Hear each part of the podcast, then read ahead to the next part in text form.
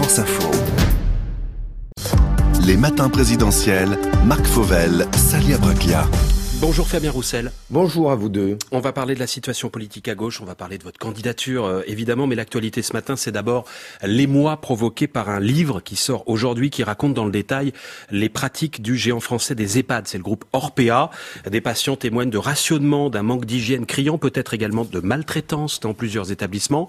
Le gouvernement, on l'a entendu il y a quelques instants, a convoqué la direction du groupe. Que feriez-vous de plus? Mais d'abord... Euh, euh, ce livre euh, rapporte des témoignages, mais que nous avons déjà entendus de la part euh, de celles et ceux qui travaillent dans ces établissements privés et qui dénoncent depuis longtemps déjà cette souffrance qui existe. Nos aînés, nos parents, nos grands-parents sont parfois livrés à eux-mêmes dans des établissements privés. Le problème, c'est qu'on a laissé au marché le soin de s'occuper du grand âge. Certains font le choix de se faire du pognon sur le dos de nos aînés. C'est absolument scandaleux. Il ne devrait pas y avoir d'objectif de rentabilité sur le grand âge. C'est-à-dire aucun EHPAD privé en France aujourd'hui, ça représente 20% des chambres. vous savez, quand euh, on est confronté à des marchands de sommeil dans le logement, on exproprie rapidement. Eh bien, aujourd'hui, c'est euh, de telles mesures que je préférerais mettre en œuvre c'est-à-dire que si il y a des maltraitances avérées, oui, j'exproprie.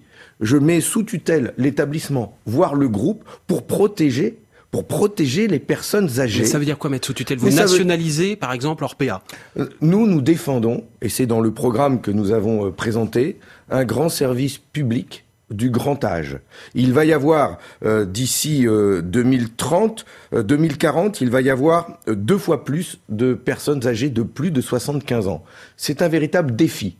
Comment nous leur garantissons le meilleur, sachant que euh, nous vivons différemment, que les enfants n'habitent plus forcément à proximité de ces personnes, parce que les modes de vie ont changé. Et donc, il doit y avoir un grand service public du grand âge qui accompagne les communes, les collectivités, pour permettre d'investir dans des bâtiments, dans des locaux, mais aussi euh, qui Ça veut Dire quoi, plus d'EHPAD privés, si on vous écoute? plus d'établissements dont l'objectif est de gagner de l'argent. Je souhaite, alors, je souhaite, ou pas de, je souhaite que la gestion des EHPAD, que toute forme de gestion d'un EHPAD soit à but non lucratif. À but non lucratif. Ça veut dire que euh, certaines collectivités font le choix d'en construire, il faut pouvoir les accompagner. Parfois, des associations à but non lucratif, ce qui fait que euh, chaque euh, euro qui, est investi euh, dedans sert à, bien accompagner nos personnes âgées. On parle du groupe Orpea, mais moi je pourrais vous parler du groupe Corian. J'ai déjà eu l'occasion d'interpeller, j'ai déjà eu l'occasion d'interpeller la directrice Sophie Boissard. Vous trouvez normal qu'elle, elle, elle, elle émarge à un salaire qui est près de 1 million d'euros par an. Vous trouvez ça normal? Alors, elle a expliqué, elle a même démenti, quand j'ai annoncé ça, euh, elle avait baissé son salaire de 25%. Mmh. Peut-être, mais elle a touché 40 000 euros d'actions euh, en échange. Et donc, on ne gagne pas de l'argent, on ne se fait pas du beurre sur le dos euh, de nos parents et de nos grands-parents. Ça doit être géré, les EHPAD, par des établissements à but non lucratif. 100% des EHPAD à but non lucratif, ça c'est mon projet. On a entendu votre proposition. Fabien Roussel, l'actualité c'est aussi la question du pouvoir d'achat et de la hausse en ce moment des prix à la pompe. Oui, pour aider euh, ceux qui roulent le plus, hein, le gouvernement vient d'augmenter de 10% le barème d'indemnité kilométrique. Hein. 2 millions et demi de contribuables vont toucher en moyenne 150 euros sous forme de baisse d'impôts. Est-ce que c'est la bonne mesure? Bah, vous le dites euh, vous-même, 2 millions et demi de contribuables. Et les autres? Encore une fois, je vais reparler des, grands-parents, des retraités qui vont aller chercher les petits-enfants, euh, euh, qui vont faire leurs courses. Ils toucheront rien. Mais là, c'est une mesure qui vise les travailleurs. Ça devrait vous satisfaire. Non, mais je sais bien. Mais aujourd'hui, la hausse du prix de l'essence, ça concerne tout le monde. Et donc on assigne à résidence une grande partie de nos concitoyens. Cette mesure va toucher. Il y a déjà eu le chèque énergie, le chèque inflation, la limitation des prix du ah, gaz, la limitation des prix de l'électricité. Il y a eu 15 milliards. D'accord, mais Monsieur Fauvel, c'est comme quoi ce gouvernement dépense très très mal l'argent public. Hmm. C'est comme s'il se baladait avec, c'est notre argent quand même, l'argent public. Hein. J'ai l'impression de voir le président Macron avec des billets de 100 euros qui dépassent de ses poches et puis qui distribue comme ça euh, en fonction ah, Il faut arrêter? Et ben, ben oui, parce que c'est très très mal dépensé. Ah c'est court terme. Les 100 euros chèque inflation, hum. euh, mais ils ont déjà été largement dépensés. Le coût de la hausse de l'énergie. Attendez qu'on se comprenne, mais ils distribuent trop Emmanuel Macron ou pas assez? Le chèque inflation, c'était 38 millions. Là, c'est 2 millions. 2 millions, vous dites c'est pas assez. 38 millions, c'était trop? Il distribue mal, c'est ce que je dis. Il distribue mal. La hausse des prix de l'énergie, c'est 80 euros de plus par mois en moyenne par les ménages. Et il a mis un chèque de 100 euros une fois, one shot. Pour les gens, c'est tous les mois qu'il faut payer 80 euros, 100 euros de plus. À cela s'ajoute la hausse du prix de l'essence. Je pense aux jeunes qui n'ont pas d'autre choix que de prendre leur voiture. Je pense surtout à ceux qui vivent dans la ruralité, où il n'y a pas partout des transports en commun. Et donc, comment font-ils, ceux qui n'ont pas d'autre choix que d'utiliser leur voiture? une autre mesure. Donc, nous, nous demandons de remettre en place ce qui avait déjà été mis en place euh, sous le gouvernement Jospin, de mémoire, c'était euh, la TIPP flottante. La taxe, flottante, ça, ça monte euh, quand les coûts du carburant augmentent, on baisse les taxes permis, et réciprement. Ça avait permis de faire baisser le prix d'essence de quelques centimes. Et ça avait coûté très très cher au gouvernement. Bah oui, mais enfin là, à l'État. Mais vous-même, vous avez dit, là, en ce moment, ça coûte, c'est 15 milliards d'euros que l'État a mis. Hein, et on n'a pas, et, et, les Français euh, ne voient rien à changer pour leur porte-monnaie. Les fins de mois euh, commencent de plus vous en plus tôt. Vous dites aussi, Fabien Roussel, c'est dans votre programme, euh, on, on, baisse de 30 centimes le prix du litre de carburant en faisant payer les compagnies pétrolières. Comment vous faites pour les faire payer? Sous quelle forme? Eh bien, est-ce que vous trouvez normal, vous, qu'à un moment donné où le prix du baril est élevé et où le prix de l'essence est très élevé, est-ce que vous trouvez normal que des compagnies comme Total distribuent 8 milliards d'euros de dividendes? Donc c'est sur les dividendes que vous taxez? Donc il semblerait normal de dire à ces compagnies pétrolières, cette année, zéro dividende versé. Nous vous demandons de verser zéro dividende et de contribuer à l'effort de la nation, à contribuer à aider les ménages et à faire baisser le prix de l'essence. Et vous pensez qu'ils vont accepter une demande... comme ça? D'ailleurs, le maire avait fait cette même demande pendant la, pendant la pandémie. Il avait dit, j'invite j'invite le CAC 40 à pas verser de dividendes. Là, on est en période de difficulté avec un prix de l'essence qui est très élevé. La moindre des choses, ce serait de demander à ces compagnies pétrolières de ne pas verser de dividendes et de baisser le prix de l'essence euh, qu'ils distribuent. Mais vous, concrètement, comment, comment, vous les, vous les obligez à faire ça, en fait? Comment vous faites? Mais eh ou ils baissent le prix de l'essence et ils ne distribuent pas de dividendes parce qu'ils ne gagnent pas d'argent dessus, ou alors on va leur taxer 100% de leurs dividendes. Mais enfin, on a le droit d'avoir un dialogue quand même avec ces compagnies. Là, c'est plus tout à fait du dialogue. C'est plus du dialogue. Ben, ou, vous leur demandez, euh, ou vous leur demandez de baisser, mais s'il n'y a pas de mesures derrière coercitives, elles font ce qu'elles veulent. Mm. Enfin, vous admettez quand même qu'aujourd'hui c'est le marché qui décide. Ce sont ces grandes compagnies privées qui décident et qui font ce qu'elles veulent, mais vous, vous, je vous interroge, est-ce que vous trouvez normal que ces compagnies vendent une essence chère et de l'autre côté distribuent autant de dividendes? Est-ce que vous, vous trouvez ça normal? Ça vous fait pas hurler, vous?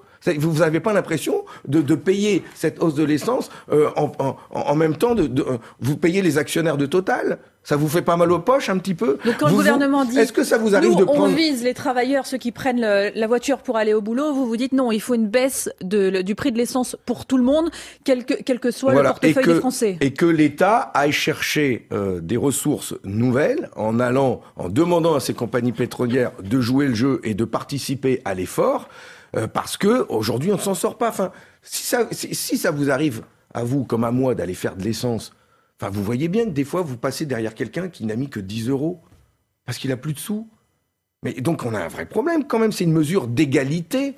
Aujourd'hui, la voiture devient une source d'inégalité. Or, beaucoup de Français n'ont pas d'autre choix que de la prendre. Parce qu'avant d'aller au travail, ils vont déposer les enfants à la crèche ou à l'école. C'est la course le matin. Et ça devient une véritable saignée que de devoir utiliser sa voiture. Fabien on, Vraiment, on rend la vie des Français de plus en plus difficile. Donc, aidons-les et demandons à ces grandes compagnies pétrolières d'apporter leur contribution. Et si elles ne le veulent pas, crac, on prend. Crac, on prend. Fabien Roussel, vous restez avec nous. L'école, la situation à gauche dans un instant, après le fil info à 7h20 avec Lisa Guyenne. Elle prétendait guérir l'homosexualité. Les thérapies de conversion sont désormais punissables de deux ans de prison, 30 000 euros d'amende. Un nouveau délit créé par une loi validée hier à l'unanimité par les députés. Il peut y avoir des dysfonctionnements, mais nous n'avons rien à cacher. Le directeur général des EHPAD Orpea se dit choqué par les accusations du livre Les Fossoyeurs, qui évoque un système de maltraitance des résidents dans certaines maisons de retraite. Le directeur du groupe qui est convoqué en urgence au ministère de la Santé pour s'expliquer. En cas d'agression russe contre l'Ukraine, la riposte sera là et le coût sera très élevé. L'avertissement d'Emmanuel Macron face aux craintes d'une nouvelle invasion. Le président français qui appelle pour autant à la désescalade. Il annonce qu'il aura Vladimir Poutine au téléphone après-demain. L'Open d'Australie s'arrête au quart de finale pour Alizé Cornet, la française battue cette nuit en 2-7 par l'américaine Danielle Collins. France Info. Les matins présidentiels, Marc Fauvel, Salia Braclia. Fabien Roussel, candidat communiste à l'élection présidentielle et l'invité des matins présidentiels de France Info. L'école. À présent, Fabien Roussel, vous dites dans votre programme, si je suis élu, fini les devoirs de la primaire au lycée. Comment vous allez euh, faire? Ça veut dire que les devoirs se feront à l'école ou qu'il n'y en aura plus du tout?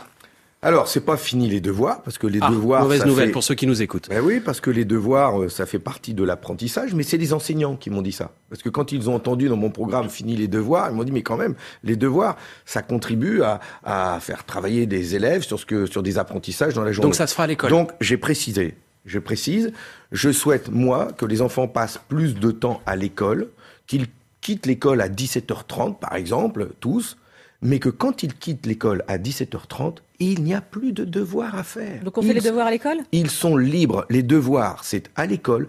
C'est une mesure d'égalité sociale que je souhaite instaurer rapidement pour que les enfants, quand ils sortent de l'école, ils puissent aller euh, faire de la musique, du sport, passer du temps en famille, s'épanouir. Mmh. Et Ça que veut dire tous que les, devoirs soient faits à l'école parce que certains, eh bien, euh, sont dans des familles euh, nombreuses, n'ont pas forcément les parents qui peuvent les aider, et donc tout doit être fait à l'école. Que ce ne soit plus une source d'embrouille quand les enfants rentrent à la maison et euh, là, euh, euh, les parents leur tombent dessus ou, l'enfant. Mais non, mais dans, dans le détail, vous savez que c'est difficile. Dans le détail, Fabien Roussel, au lycée, si vous êtes élu, on passera donc à 36 heures de cours par semaine, ce sont... sans les options. Dans le même temps, vous souhaitez qu'en France, on, on, fasse passer la semaine de travail à 32 heures. Ça veut dire que les enfants vont travailler plus que leurs parents. Non, non, non, non. Bah si, 36 heures, 32 heures. Non, bah non, je vous dis Pourquoi non. bah laissez-moi euh, Allez-y, mais...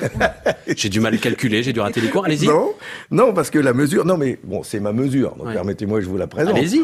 Donc nous disons, nous, que nous voulons aller vers 32 heures euh, d'enseignement en moyenne. En moyenne. 36 heures au lycée, c'est dans dire, votre programme. Mais ça veut dire, ça veut dire, mais vous avez des enfants au lycée Actuellement, aujourd'hui, un élève en terminale, il a 36 heures de cours par semaine. Donc nous n'allons pas dire... Ah bah donc vous allez enlever des cours pour ajouter les devoirs au ben, lycée Eh bien non.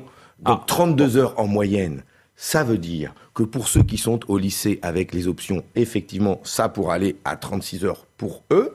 Ça veut dire qu'un élève qui rentre euh, au collège en sixième, ça sera 30, 32 euh, heures. Mais ça veut dire qu'en maternelle, là où ils font 24 heures aujourd'hui, ils feront 27 heures. C'est ça. On ne mm. va pas mettre 32 heures pour les élèves du premier degré qui sont en primaire. Mais du coup... Effectivement, là, c'est une folie. Donc, la proposition que je porte, c'est 32 heures en moyenne. Ce sera moins en primaire, ce sera plus au lycée. Je souhaite, c'est un projet.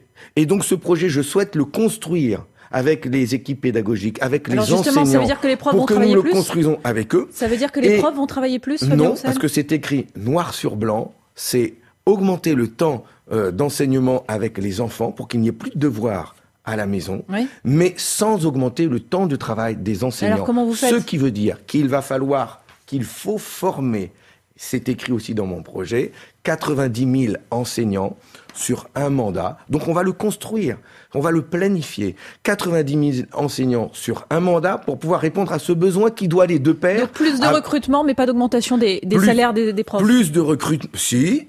Plus ah, de, tout, vous plus de recrutement, moins d'élèves par classe, moins d'élèves par classe. Donc on va aussi devoir construire des écoles et on va le phaser. Et nous proposons d'augmenter le salaire des enseignants de 30%. Ça permettra de rattraper le gel du point d'indice qu'ils subissent depuis 11 mmh. ans aujourd'hui et augmenter le salaire des enseignants de 30%, c'est plus crédible de dire que de les doubler.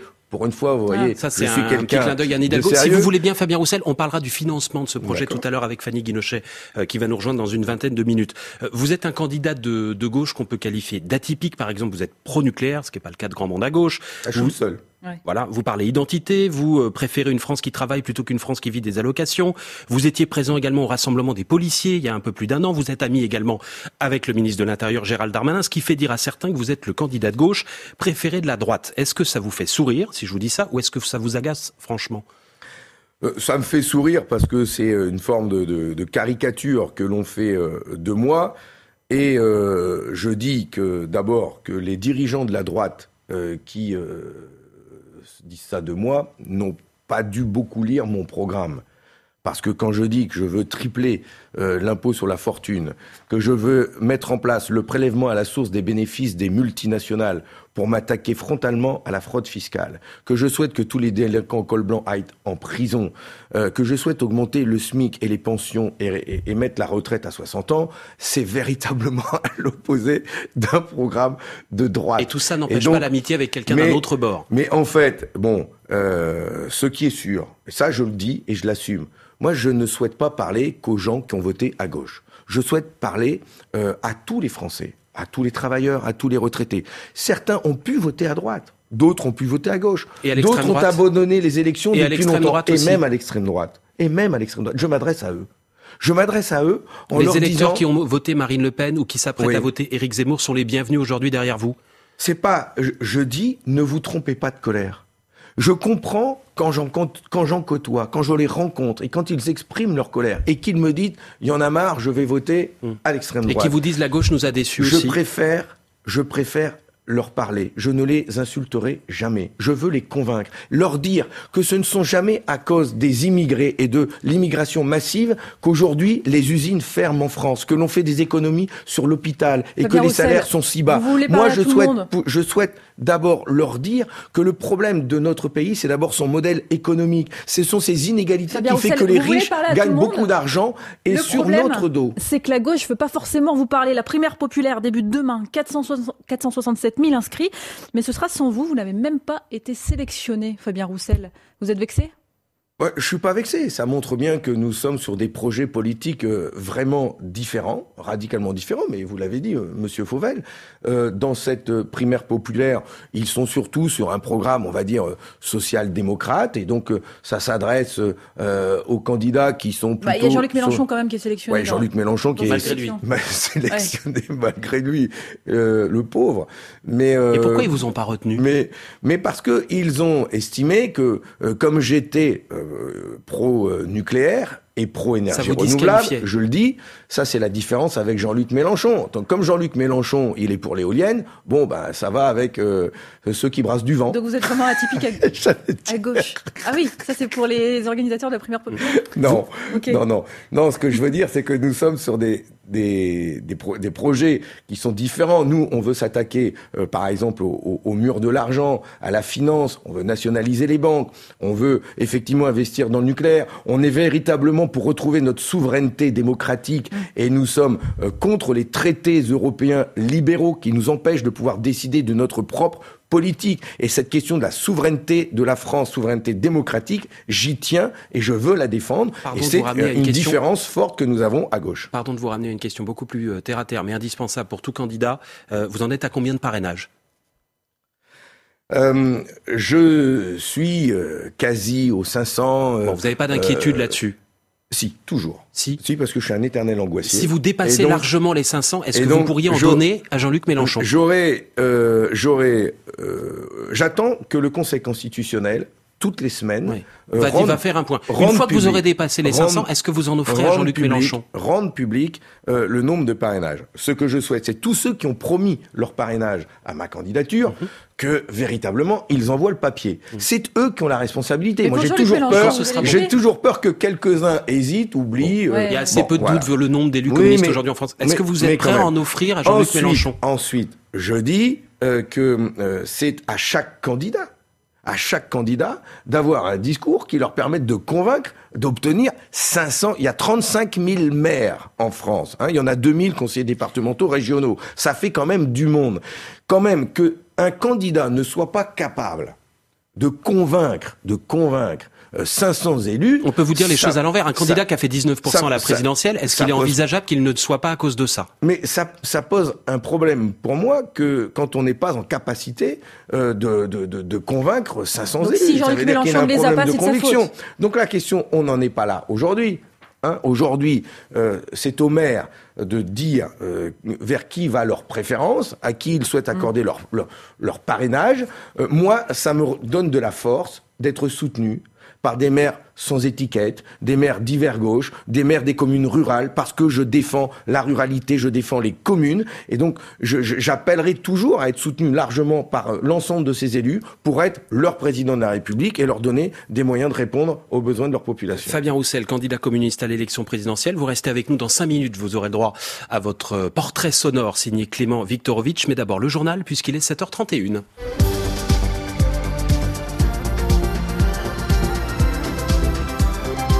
Belle journée à tous sur France Info, l'info Thomas Bénèche. Les hôpitaux canadiens en difficulté pour disposer de médicaments anti-Covid et alors que le nombre d'hospitalisations dans le pays est élevé par rapport à la capacité de lits disponibles, face au difficile dilemme de devoir choisir quel patient privilégier, eh bien les médecins d'hôpitaux d'une banlieue de Toronto fonctionnent désormais avec un système de tirage au sort, Pascal Guéricola.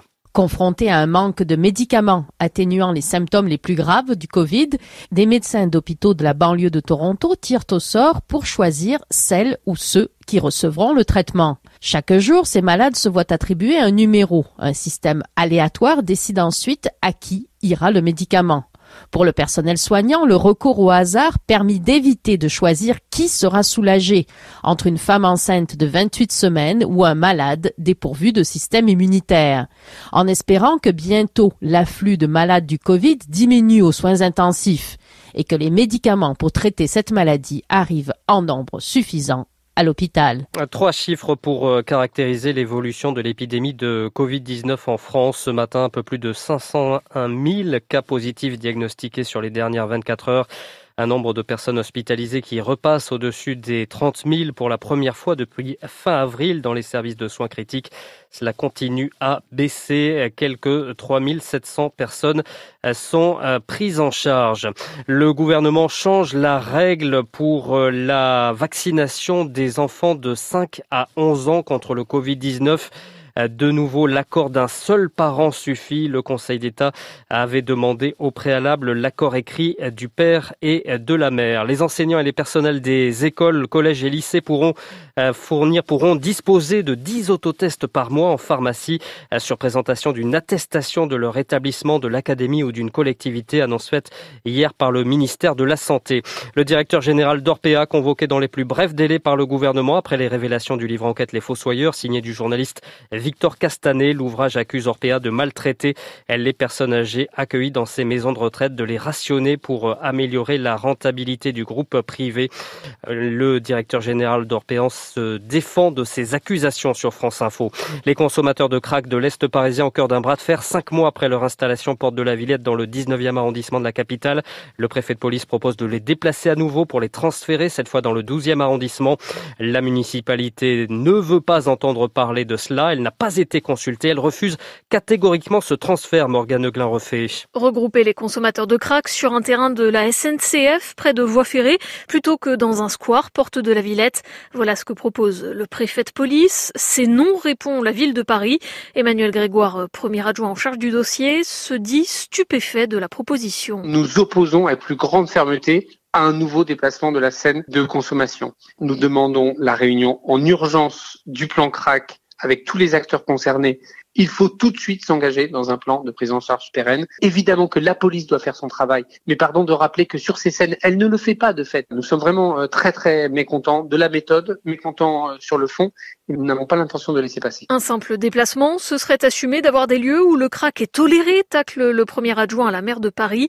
Le préfet de police, lui, le justifie comme un devoir vis-à-vis des riverains du 18 et 19e arrondissement, trop longtemps éprouvé, selon lui, par la présence des consommateurs de drogue. Morgane Euglin refait sur France Info. France Info, 7h35, l'heure de retrouver la suite des matins présidentiels de France Info. Les matins présidentiels, Marc Fauvel.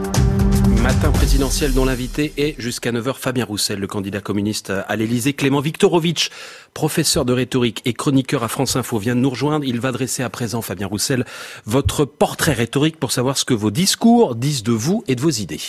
Bonjour Fabien Roussel. Bonjour. Alors voilà plusieurs jours que vous m'accompagnez, figurez-vous, hein, vous ne le saviez pas. J'ai écouté toutes vos interventions afin d'en dégager votre signature rhétorique. Et aux surprises, ce qui vous caractérise, eh bien, c'est que vous êtes communiste. Remobiliser justement une partie du peuple, redonner le pouvoir au peuple, faire respecter la voix du peuple, se mettre résolument du côté du peuple, résolument du côté du peuple, reprendre le pouvoir au président des riches. Le président des riches, on voit les riches s'enrichir, les plus riches, les milliardaires qui ne prêtent qu'aux riches, les plus riches, les plus riches, les plus riches, je les connais, j'ai les noms, ils sont là, je vous ai donné la liste. Voilà, Fabien Roussel, la structure qui sous-tend votre discours, une opposition systématique entre les riches, auxquels il faut reprendre le pouvoir, et le peuple, auquel vous entendez le rendre. Alors, du point de vue de la technique rhétorique, c'est ce que l'on appelle une antithèse, mais sur le plan de l'idéologie politique, cela porte un autre nom, c'est tout simplement la lutte des classes. Alors certes, vous dépoussiérez le vocabulaire, pas question de parler du prolétariat qui se lève contre les propriétaires des moyens de production, mais la finalité est la même. Vous vous placez du côté d'une vaste majorité que vous présentez comme dominée par une infime minorité, et vous ne vous contentez pas de l'affirmer, figurez-vous, vous entendez également nous le prouver. Je pense à ceux qui sont en train de préparer le petit-déj pour emmener leurs enfants à l'école, qui ont bien du mal à joindre les deux bouts. Vous voulez que je vous parle de ce salarié de 63 ans, mort à Amazon il y a deux jours? Les infirmières, les aides à domicile, les caissières de Carrefour. Il y a une jeune fille hier qui me dit euh, on m'en dit du travail. C'est la crise. Sur Enquête, c'est la crise. Les Français, on leur demande de se mettre un cran de plus à la ceinture. Alors ce que nous venons euh, d'entendre porte un nom, ce sont des étopées. L'étopée en rhétorique, c'est l'art de la description morale. Tout au long de vos interventions, vous ébauchez en quelques traits le portrait des hommes et femmes du peuple que vous rencontrez en faisant campagne. Au contraire, chez vous, les riches restent toujours un concept abstrait, désincarné, omniprésent et donc d'autant plus inquiétant. Vous entendez ainsi nous donner la preuve que vous le connaissez bien, ce peuple dont vous aspirez à porter la parole et défendre les intérêts. Mais ce n'est pas tout. En écoutant vos interventions, je me suis rendu compte que vous ne faisiez pas que parler au nom du peuple. Il mène le combat contre l'évasion fiscale avec un pistolet à tire-bouchon. C'était déjà à moitié du foutage de gueule. Des récupérations de peanuts, de cacahuètes. Mais ça, c'est peanuts, ça vous rigolez ou quoi On va désigner entre nous à plouf plouf. Enfin, vous rigolez ou quoi J'en ai pris plein la pipe. Je défends le beefsteak des Français. Vous utilisez volontiers des métaphores prosaïques et vous piochez fréquemment dans un lexique familier autant d'éléments qui sont caractéristiques d'une expression populaire. Alors, est-ce chez vous un trait euh, conscient et stratégique ou inconscient et authentique? Vous nous le direz peut-être, mais dans un cas comme dans l'autre, la conséquence est la même. Vous ne vous présentez pas seulement comme un porte-parole du peuple, vous entendez également nous convaincre que vous en faites partie et c'est précisément à ce sujet que je souhaitais vous interroger, car en dépit de ces efforts rhétoriques, force est de constater que les résultats du Parti communiste dans les urnes, ainsi que vos propres intentions de vote dans les sondages, demeurent encore modestes, c'est un petit euphémisme. Ma question est donc simple. Alors même que vous entendez porter la voix du peuple, comment expliquez-vous que le peuple, lui, semble pour l'or vous refusez ces voix? Fabien Roussel. Ben, parce qu'il y a encore euh, beaucoup de travail à faire pour aller euh, les convaincre. Le peuple, c'est un mot pour définir euh, énormément de gens qui sont très divers dans leur situation, qui pensent pas tous pareil d'ailleurs. Et donc, vous avez dû voir aussi dans les sondages que je suis le candidat à l'élection présidentielle le moins connu, parce que je suis celui qui arrive. C'est ma première élection présidentielle. Je suis euh, aussi un, le seul, un des rares, à habiter euh, euh, hors de Paris. Je suis un ch'ti, un député du Nord. Et c'est peut-être ça aussi qui fait ma différence avec d'autres, l'authenticité, la sincérité.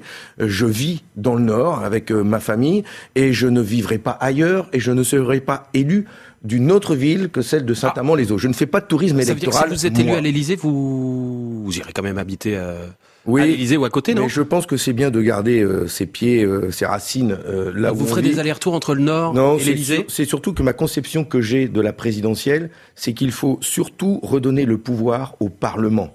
Et ce sera une des premières mesures que je mettrai On va en, parler tout à l'heure. Le pouvoir au peuple, c'est le pouvoir aux députés et au Parlement. En tout cas, vous avez fait un bon portrait et avec les extraits que j'ai vus, ça m'a fait marrer. Merci Clément Viktorovitch. Dans un instant, votre programme économique avec Fanny Guinochet qui va nous rejoindre. Le temps du fil info, il est 7h40. Lisa Guyenne. La menace de la France envers la Russie. En cas d'agression contre l'Ukraine, la riposte sera là et le coût sera très élevé, prévient Emmanuel Macron. Alors que les manœuvres militaires russes continuent à la frontière avec Kiev, le président français va s'entretenir après-demain avec son homologue Vladimir Poutine. Force ouvrière dénonce une réponse partielle des miettes, estime pour sa part l'association 40 millions d'automobilistes. Réaction à la hausse de 10% de l'indemnité kilométrique annoncée par Jean Castex face à la flambée des prix. Une mesure qui concerne 2,5 millions de Français imposés et qui ont besoin de leur voiture pour travailler. Un appel massif à la grève chez EDF aujourd'hui, alors que le gouvernement lui demande de vendre son électricité au rabais à ses concurrents. Une opération qui doit coûter 7 à 8 milliards d'euros à EDF. La direction elle-même se dit très choquée par cette mesure. Le tout premier procès en France de l'ultra-droite pour entreprise individuelle terroriste. Un ancien militaire habitant de Limoges est jugé aujourd'hui à Paris pour avoir préparé des attentats contre la communauté juive. Il s'était procuré des armes, des explosifs et soutenait les thèses des suprémacistes blancs. France Info. Les matins présidentiels, Marc Fauvel. Fabien Roussel, candidat du Parti communiste, invité des matins présidentiels de France Info. Vous pourrez l'interroger directement tout à l'heure à partir de 8h30. Le standard de France Info attend vos questions. 0809 40 41 42 0809 40 41 42. Mais en attendant celle qui va vous interroger à présent, Fabien Roussel, c'est Fanny Guinochet sur votre projet économique. Bonjour Fabien Roussel. Bonjour. Dans votre programme, vous dites qu'il sera procédé à la nationalisation de groupes stratégiques. Est-ce que vous pouvez nous dire lesquels et sur quels critères?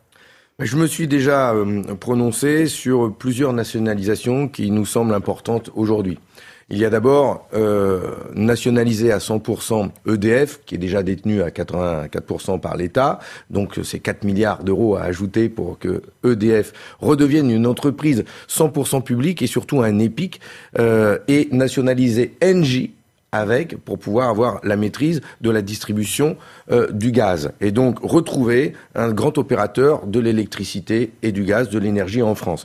Mais nous avons aussi dit, je ne vais pas m'étendre à chaque fois, mais la renationalisation des autoroutes est essentielle et ça nous permettra notamment et de faire entrer de l'argent dans les caisses de l'État, mais aussi de faire baisser les prix des péages. Et enfin, une dernière nationalisation qui est pour nous stratégique, c'est dans la constitution d'un pôle public du médicament en matière d'autonomie sanitaire. Et il nous semble important de retrouver la maîtrise d'une grande entreprise telle que Sanofi, qui est très très mal gérée. Ils font le choix de supprimer beaucoup d'emplois dans la recherche alors que nous en avons tant besoin. Voilà les groupes euh, importants euh, qui euh, pour, pour pouvoir répondre à nos besoins. Il y a aussi les banques. Enfin, les banques et pour retrouver donc pour retrouver euh, la maîtrise de l'argent et pour pouvoir faire ces nationalisations, pour pouvoir accompagner la réindustrialisation du pays, investir dans les services publics, nous voulons euh, investir, euh, nationaliser deux grandes banques systémiques, la Société Générale et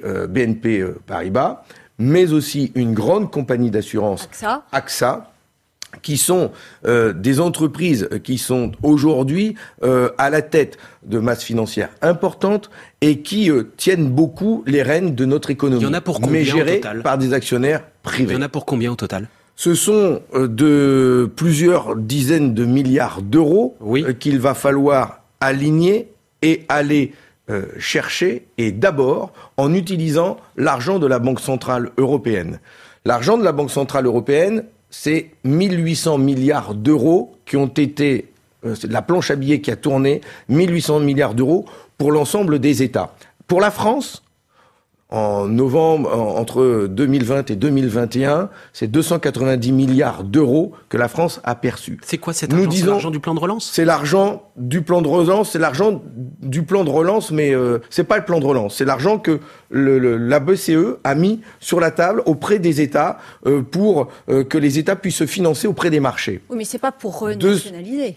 Mais c'est justement ça le problème c'est que l'argent de la Banque Centrale Européenne aujourd'hui est mal utilisé. Je dis, moi, à chaque fois qu'il n'y a pas de problème d'argent. L'argent, il est là. L'argent, il est euh, détenu par les multinationales, il s'en va enrichir les riches, ça c'est une partie, mais l'argent, il est aussi celui de la Banque Centrale Européenne qui fait tourner la planche à billets, et cet argent, il est mal utilisé. La, la France a utilisé ces 290 milliards d'euros pour donner des aides publiques à des multinationales qui distribuent des dividendes. Nous, aux Français nous, également. Nous, oui, mais aussi aux multinationales qui distribuent des dividendes. Nous, nous disons que cet argent public doit nous permettre de reprendre la main sur notre économie. Nous voulons reprendre en main notre destin. Et donc, avec cet argent, avec cet argent, nous voulons nationaliser euh, des banques pour retrouver la possibilité euh, en France, dans notre économie, de pouvoir ensuite investir dans l'industrie, dans les services publics, dans l'école, dans les hôpitaux. On se souvient qu'en 81, quand il y a eu des nationalisations, il y a eu des fuites de capitaux, un tournant de la rigueur, de la désillusion. Est-ce que vous ne craignez pas qu'il y ait un certain nombre d'emplois qui soient détruits, notamment des investisseurs étrangers qui s'installent en France et qui créent chaque année des milliers d'emplois? C'est un vrai débat de, société, un projet de société. Mais vous avez raison de le souligner. En 81, il n'y a pas eu de problème euh, pour le gouvernement d'alors. Et en 83, oui. Oui. Laissez-moi finir. Je gagnais euh, un peu de temps dans votre. non, mais il n'y a pas eu de problème en 81 pour trouver l'argent, pour euh, nationaliser de nombreuses banques, de nombreuses compagnies, euh, industrielles aussi. Ce qui s'est passé en 83-84, ce tournant de la rigueur, c'est le choix de se tourner vers la construction d'une Europe libérale et de contraindre euh, notre budget pour l'aligner sur celui d'autres pays européens. C'était 83 et ça a préparé le traité de Maastricht de 95 et que nous avons largement dénoncé. Donc le choix qui a été fait, c'était pas que euh, 81 c'était une erreur, c'est un tournant libéral qui s'est tourné. Sans refaire toute l'histoire, on va peut-être passer à un autre sujet qui intéresse les Français, les droits de succession. C'est un sujet qui monte. Valérie Pécresse, par exemple, propose de supprimer les droits de succession pour 95% des Français. Vous, dans votre programme, vous évoquez une franchise de 170 000 euros, et puis vous évoquez là plus récemment aussi 118 000 euh, euros. Que voulez-vous faire exactement? Avec les droits de succession Alors d'abord, ce que propose Valérie Pécresse, j'ai regardé ça de près, c'est un beau cadeau qu'elle fait aux plus riches. Aujourd'hui, les plus riches ont le droit de transmettre 100 000 euros tous les 15 ans. Elle, elle leur propose de pouvoir transmettre 200 000 euros Votre proposition, si vous tous les 6 ans. C'est énorme. Moi, je veux rendre l'héritage populaire. quel est le bon C'est-à-dire que je propose, je propose, je vais déposer un texte de loi début de semaine prochaine. Donc vous le verrez. Je propose, moi, que euh, toute personne euh, qui a un patrimoine euh, puisse le transmettre pas seulement à ses descendants, mais à la personne de son choix, sans qu'il ait à payer le moindre euro de taxe pour l'État. C'est 118 eh ou c'est 170 000 eh bien, je vous avais donné les deux. Mais vous le verrez quand je présenterai mon texte de loi. J'y ah, travaille. Vous, avez publié votre programme lundi. Et, on n'a pas trouvé le chiffre. C'est 118 000. Eh bien, j'ai dit 118 000 d'abord parce que c'est le montant de l'héritage moyen. Et donc, dans notre texte, de, dans notre programme. Non. C'est 70 000. C'est 70 000. C'est l'héritage. Écoutez, c'est pas. Je vous pose la question, Fabien. Les chiffres sont importants. Vous avez dit euh, Valérie Pécresse fait un cadeau euh, aux riches. Euh, vous dites donc en dessous. Moi, de je veux... Attendez, attendez. En dessous de 178 000, 218 000 ou de 170 000, pas d'impôt. quand on regarde aujourd'hui la situation en France, 87% des héritages, c'est-à-dire la, la très très grande majorité, sont de moins de 100 000 euros. Ça veut dire que votre mesure, qu'elle soit à 118 000 ou à 170 000, elle favorisera les plus gros héritages. Non, non, non, non, pas du les tout. Les 13% qui sont les plus gros. Parce que si euh, demain je veux euh, transmettre ma maison, euh, faire hériter de ma maison. La maison n'est pas comprise aujourd'hui dans l'héritage. À, un ami ou à un proche, mais pas à, un descendant direct, eh bien cette personne devra payer 60%, 55% d'impôts pour l'État. C'est ça qui n'est pas qui n'est pas juste aujourd'hui. Et donc, euh, quand on est une famille modeste et que l'on a une maison et que l'on souhaite pouvoir la faire hériter à quelqu'un de son entourage et qui n'est pas un descendant direct, il y a un taux d'impôt de 55%. Ça, c'est la réalité. Et donc moi, je vais faire un texte de loi qui euh, s'alignera sur mon programme, voilà, je vous le dis, et donc euh, ce sera normalement jusqu'à 170 000 euros, il n'y aura pas de taux euh, d'impôt, et on pourra transmettre ce patrimoine à qui l'on le souhaite. Mais je veux augmenter le taux d'imposition pour les patrimoines les plus élevés. Les plus élevés. Ça s'affinera, on a, on a, compris. Une dernière question quand même, vous nous avez annoncé un certain nombre de dépenses pour renationaliser, pour rehausser les salaires, pour porter le SMIC euh, à 1500 euros net. Comment vous financez ce programme? D'abord, euh, par le travail.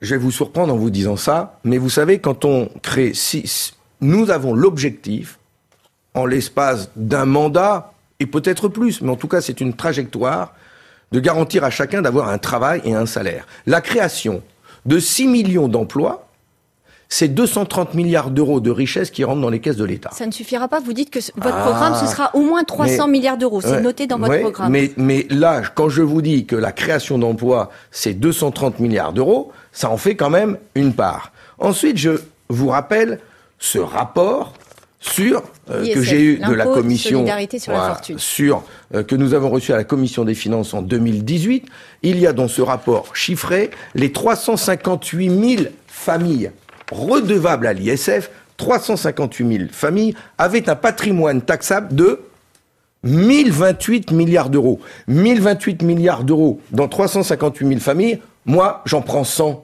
Il en restera quand même un paquet, ils auront de quoi voir devant. Ils payaient, ouais. ils, payaient, ouais. ils payaient en moyenne, ils payaient en moyenne 4 millions d'euros d'impôts chaque foyer. Aujourd'hui, ils n'en payent plus. Tandis que nous, nous Français, nous euh, travailleurs, euh, infirmières, enseignants, ouvriers à l'usine, on va payer des impôts, on va les payer rubis et si on les paye pas, on est rattrapé par la patrouille. Eux sont exonérés d'impôts et plus en ça, comme ils ont beaucoup d'argent, ils font de l'évasion fiscale. Et donc cette inégalité est source euh, de, de, de, de, colère chez les Français, parce qu'ils voient bien qu'il y en a qui gagnent beaucoup d'argent et qu'à nous on nous demande des efforts. Fabien hein, Roussel. Ceux que j'ai rencontrés dans ma circonscription euh, cette semaine quand j'y suis retourné et qui me disent, Monsieur Roussel, on n'en peut plus, on bloque le chauffage à 17 degrés parce que les factures elles sont trop chères. Et pendant ce temps-là, tout cela, ces 358 000 familles ne, ne payent plus d'impôts sur la fortune. L'argent, je vais aller le chercher là où il est. Merci Fanny chef Fabien Roussel, vous restez avec nous. Et en créant de l'emploi. La santé, l'environnement dans un instant. Le fil info tout d'abord, 7h51. Lisa Guyenne. Un Français sur dix a été testé positif au Covid depuis le 1er janvier, chiffre avancé par le fondateur du site Covid Tracker, alors qu'on note un nouveau record, 500 000 cas en 24 heures. Pour la première fois depuis 9 mois, les hospitalisations repassent à plus de 30 000 patients, mais en réanimation, le recul entamé se poursuit. Les thérapies de conversion, désormais considérées comme un délit dans le code pénal, une nouvelle loi définitivement adoptée hier à l'Assemblée. Ces prétendus traitements visent à imposer l'hétérosexualité aux personnes LGBT considérées comme malades. Le scandale des EHPAD Orpea devient politique. Marine Le Pen demande une commission d'enquête sur les maisons de retraite privées. Les députés socialistes demandent un droit de visite dans les EHPAD, comme c'est déjà le cas dans les prisons. Le gouvernement, lui, convoque le directeur général d'Orpea après ses accusations de maltraitance des résidents révélées dans le livre Les Fossoyeurs qui paraît aujourd'hui. À l'Open de tennis d'Australie, l'aventure s'arrête au quart de finale pour la Française Alizé Cornet, battue dans la nuit par l'américaine Danielle Collins. France Info. Les matins présidentiels, Marc Fauvel. C'est Fabien Roussel, le candidat du Parti communiste, qui est notre invité jusqu'à 9h. Anne Legal, spécialiste santé et environnement, vient de nous rejoindre. C'est elle qui vous interroge à présent. Bonjour Fabien Roussel. Bonjour madame. Depuis lundi, il faut être vacciné pour aller au restaurant, au cinéma et dans les lieux accueillants du public. Vous avez voté contre ce passe vaccinal. Si vous êtes élu, euh, ce passe, vous le supprimez? Si je suis élu, j'espère que nous aurons encore plus de nos concitoyens vaccinés parce que comme je l'ai dit, je le répète à chaque fois, il faut avoir confiance en la science, confiance dans le vaccin et donc euh, j'appelle chacun à être vacciné pour se protéger contre le virus. Et le passe. Et donc vous le gardez? Et je ne se partage pas euh, le choix qui a été fait par le gouvernement euh, d'imposer par le passe vaccinal cette vaccination sous la contrainte, alors qu'il y a encore tant d'efforts à faire pour convaincre ceux qui ne sont pas vaccinés. Et on ne convaincra pas par des mesures coercitives en même temps, que il y a le eu pass vaccinal. Oui. Un million de primo-vaccinés depuis l'annonce de ce pass. Est-ce que c'est pas Bien le sûr. signe que ça fonctionne? Bien sûr. Et vous êtes allé dans les centres de vaccination Voir dans quel état d'esprit ils sont euh, Écouter leur colère d'aller se faire euh, piquer euh, malgré Mais du eux. coup, vous le retirez ou pas? J'ai pas donc, compris. Oui, je le retire. Oui. Vous le retirez, d'accord. Oui, oui, oui, oui, oui, parce que ce n'est pas le, le, le modèle de société dans lequel j'ai envie de vivre. J'ai envie de convaincre. Il y a aujourd'hui beaucoup de personnes âgées, par exemple, qui vivent dans des cités, dans des immeubles ou dans, des, dans la ruralité, dans la campagne, très très loin des soins de médecins, parce qu'il y a des déserts médicaux en France, il y a 7 millions de Français qui vivent dans des déserts médicaux. Comment on fait pour aller les voir? Et moi, je souhaite que les médecins puissent aller faire du porte-à-porte en ayant la liste des non-vaccinés de leur territoire. Et vous savez que ça existe aujourd'hui. Aujourd'hui, les médecins reçoivent tous les ans de la caisse primaire d'assurance maladie la liste des femmes qui doivent faire leur euh, dépistage du cancer du sein, leur mammographie. Et donc, ils doivent les appeler. Ils ont la liste. Ils doivent les appeler en disant est-ce que vous avez fait, est-ce qu'on peut prendre rendez-vous, etc. Mais faisons confiance aux médecins pour qu'ils fassent la même chose, de convaincre ceux qui euh, ne sont pas vaccinés. Ayons de la bienveillance. Je préfère une société de la bienveillance une société plutôt de la que celle de la contrainte. Euh, concernant les questions d'environnement et de politique énergétique, euh, vous l'avez dit, euh, vous voulez une électricité 100% publique, euh, 100% décarbonée, et vous misez sur le nucléaire avec la construction d'au moins 6 EPR. Euh, ça vous rapproche davantage d'Emmanuel Macron et de Valérie Pécresse que de Jean-Luc Mélenchon et et Yannick Jadot? Euh, Ah ça vous- c'est clair. Je suis le seul candidat. Comment vous l'expliquez? Je suis. Ben, c'est un choix euh, concret et qui est pas du tout idéologique. Le choix, c'est qu'aujourd'hui, pour répondre aux- besoins de notre pays, si on veut réindustrialiser la France, faire venir des usines ici pour produire euh, euh, des biens de consommation, des voitures, des machines à laver. Il va bien falloir euh, euh, avoir une électricité et décarbonée pour répondre à, nos, à l'enjeu climatique. Et donc, Et je- nous avons besoin de cela. Mais je dis aussi, Flamand- voilà, que le père de Flamanville, 10 ans de retard, une mais c'est bien pour ça que 4. nous, c'est bien pour ça que nous avons besoin d'investir dans la production d'électricité nucléaire, d'investir dans la formation, d'investir dans la sûreté nucléaire. Nous avons aussi besoin d'investir dans les énergies renouvelables et notamment dans nos barrages hydrauliques Mhm. qui ont besoin eux aussi d'investissements et j'en ai vécu- euh, visité plus d'un. Et la grande différence que j'ai avec madame Pécresse et monsieur Macron, c'est que si l'objectif nous le partageons.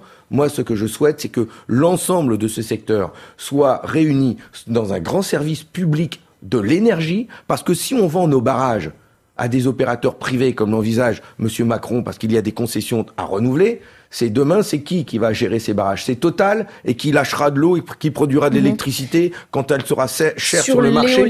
Moi, je veux de- sortir l'électricité du marché. C'est un bien commun. Et donc, on doit y avoir accès comme l'eau, euh, au moindre prix. Et la France, grâce aux investissements sortir du marché.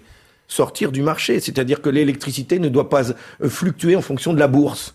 Donc, on quitte par exemple le marché européen qui nous permet aussi d'avoir du, du- De, de quoi? Bah, en D'avoir de quoi?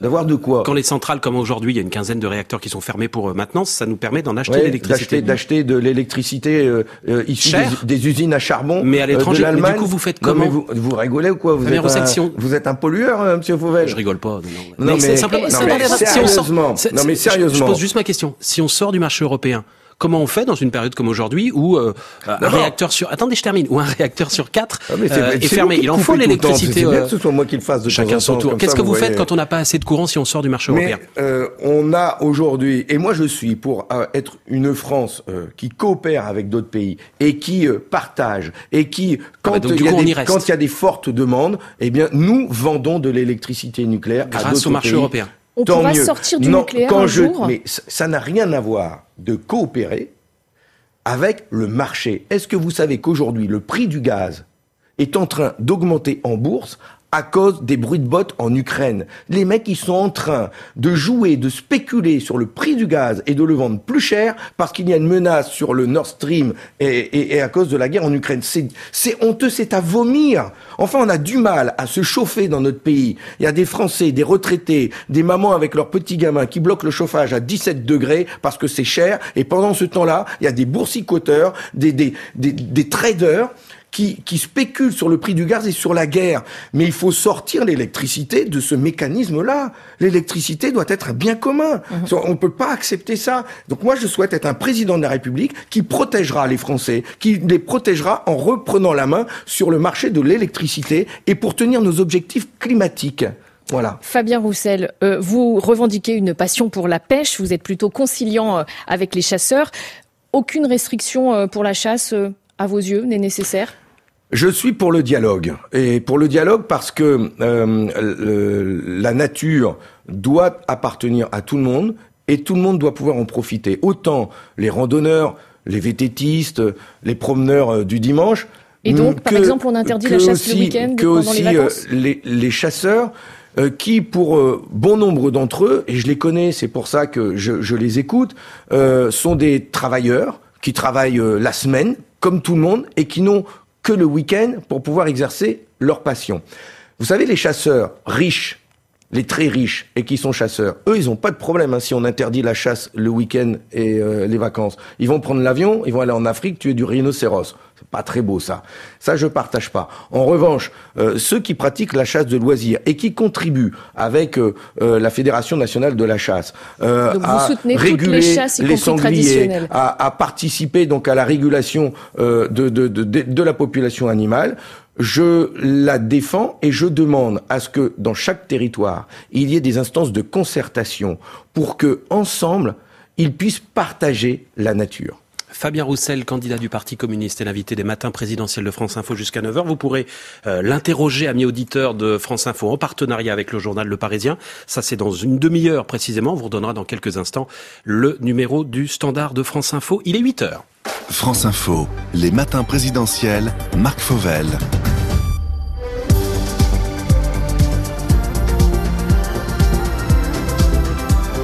Et à la une ce matin, un carburant deux fois moins cher à la pompe face à l'envolée des prix. Les Français sont de plus en plus nombreux à passer au bioéthanol. Reportage et conseils dans un instant. Bonjour Solène Crescent. Bonjour. Les autres titres avec vous. Les règles changent encore pour la vaccination des enfants. Retour à l'accord d'un seul parent, non plus des deux.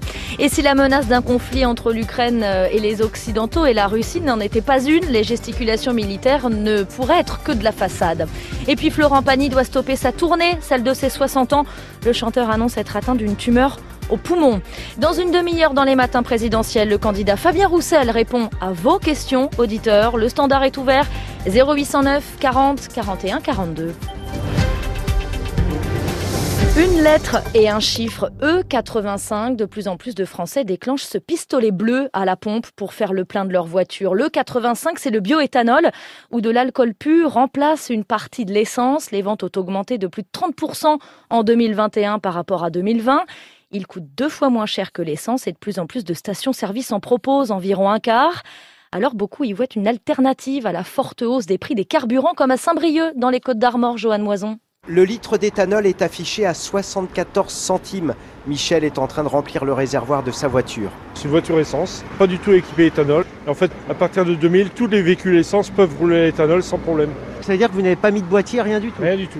Vous allez faire le plein d'éthanol? Ouais. Et vous n'avez jamais eu de problème sur votre voiture? Jamais aucun problème. Plus de 300 000 km. Un plein, ça vous revient à combien à peu près? Ah, Vous allez voir. Faut pas en faire la publicité du tout, parce que sinon l'éthanol il va augmenter. 51 euros, le, plein. 69 litres.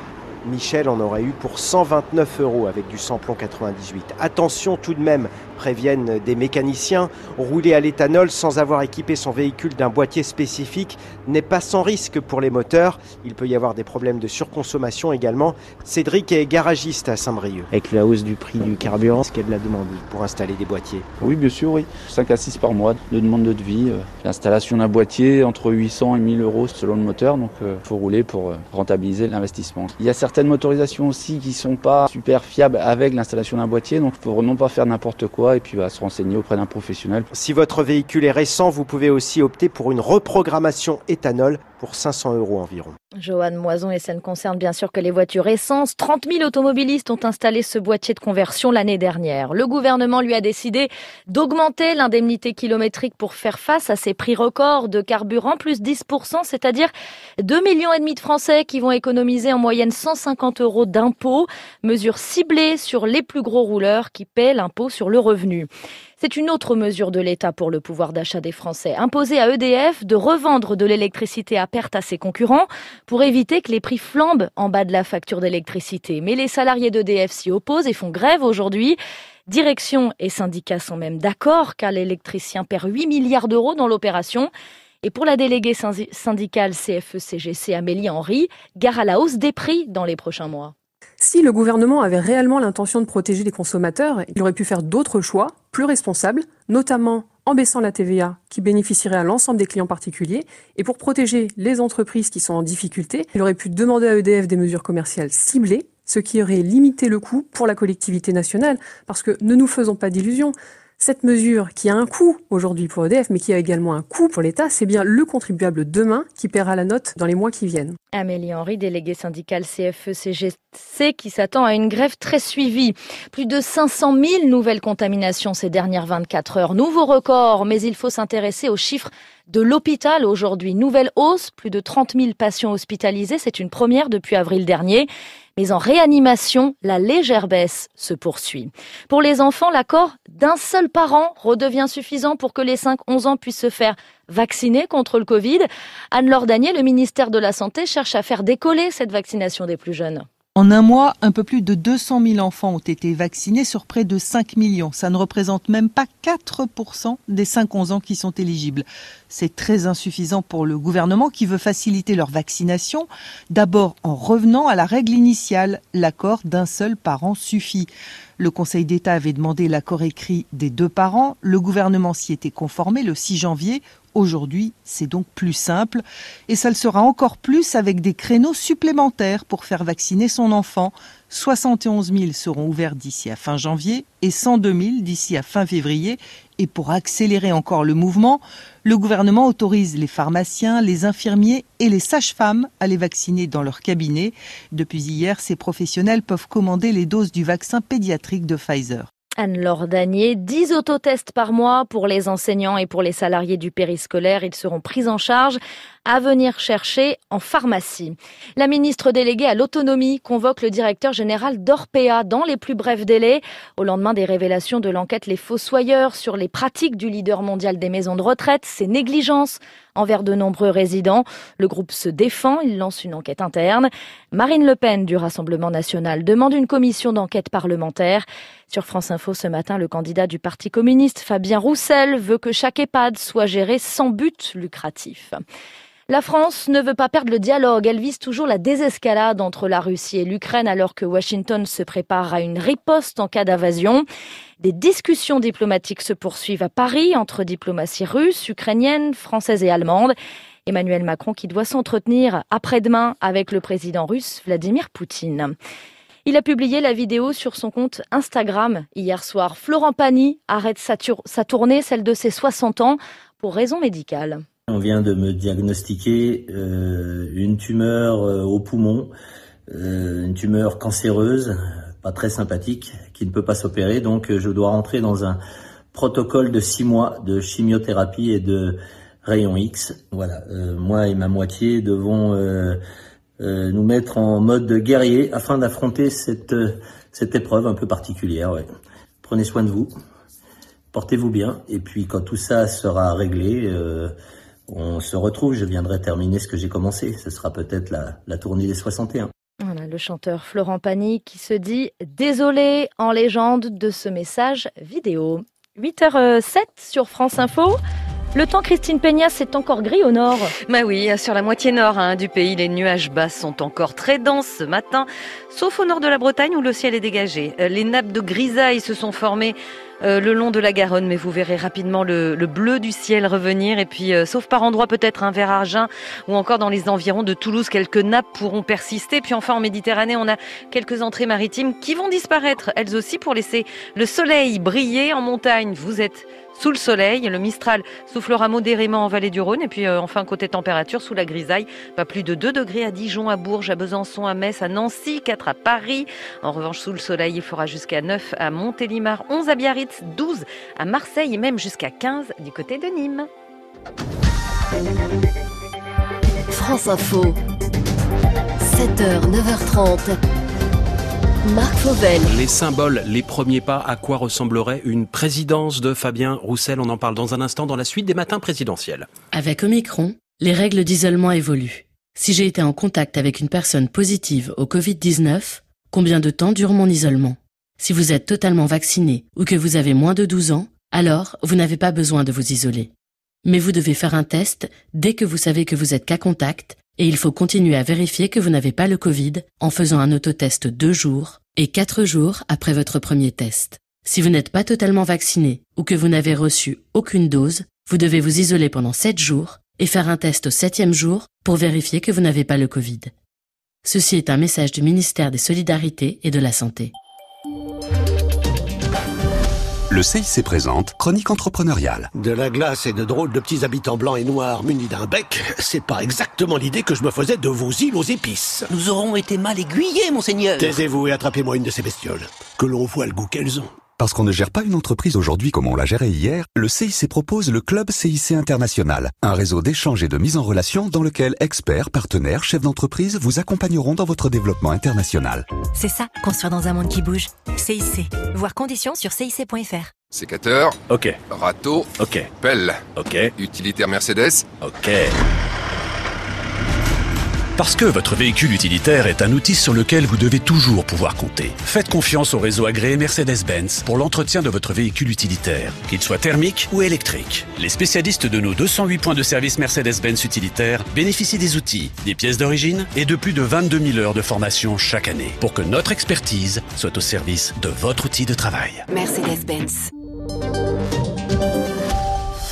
Les matins présidentiels, Marc Fauvel. Les matins présidentiels de France Info, sixième édition aujourd'hui avec Fabien Roussel, candidat du Parti communiste. Vous pourrez l'interroger dans une vingtaine de minutes en appelant le standard. Dès maintenant, 0809 40 41 42. À quoi ressemblerait votre présidence si les Français vous choisissent dans trois mois, Fabien Roussel, pour vous interroger à présent Salia Braclia et Renaud Dely, éditorialiste politique à France Info. Bonjour, Fabien Roussel, bonjour. Alors j'ai bien regardé votre euh, programme. Si vous êtes élu euh, président de la République, il faudra en profiter puisque ce sera la dernière élection présidentielle au suffrage universel. Vous voulez supprimer l'élection présidentielle au suffrage universel. Pourquoi ça? Les Français sont attachés à ce scrutin. Je voudrais euh, qu'il y ait moins de présidentielles et plus d'élections pour élire des représentants du peuple, les députés, mais aussi les sénateurs, et que l'on redonne le pouvoir au Parlement. Voilà, je trouve plus juste que l'on puisse euh, redonner le pouvoir à une assemblée qui représente la diversité des Français, la diversité des territoires. Je souhaite qu'il y ait plus euh, de représentants du monde du travail élus à l'Assemblée nationale. Le président n'est pas un représentant du peuple, selon vous? Ouais, euh, le problème, c'est pas qu'il soit euh, pas un représentant du peuple. Il est élu au suffrage universel, donc il peut dire qu'il est le représentant du peuple. Mais enfin, il est élu euh, avec 25 des exprimés. Donc, c'est-à-dire, il y en Et a les députés encore un peu moins. Il y en a 75% qui sont pas pour.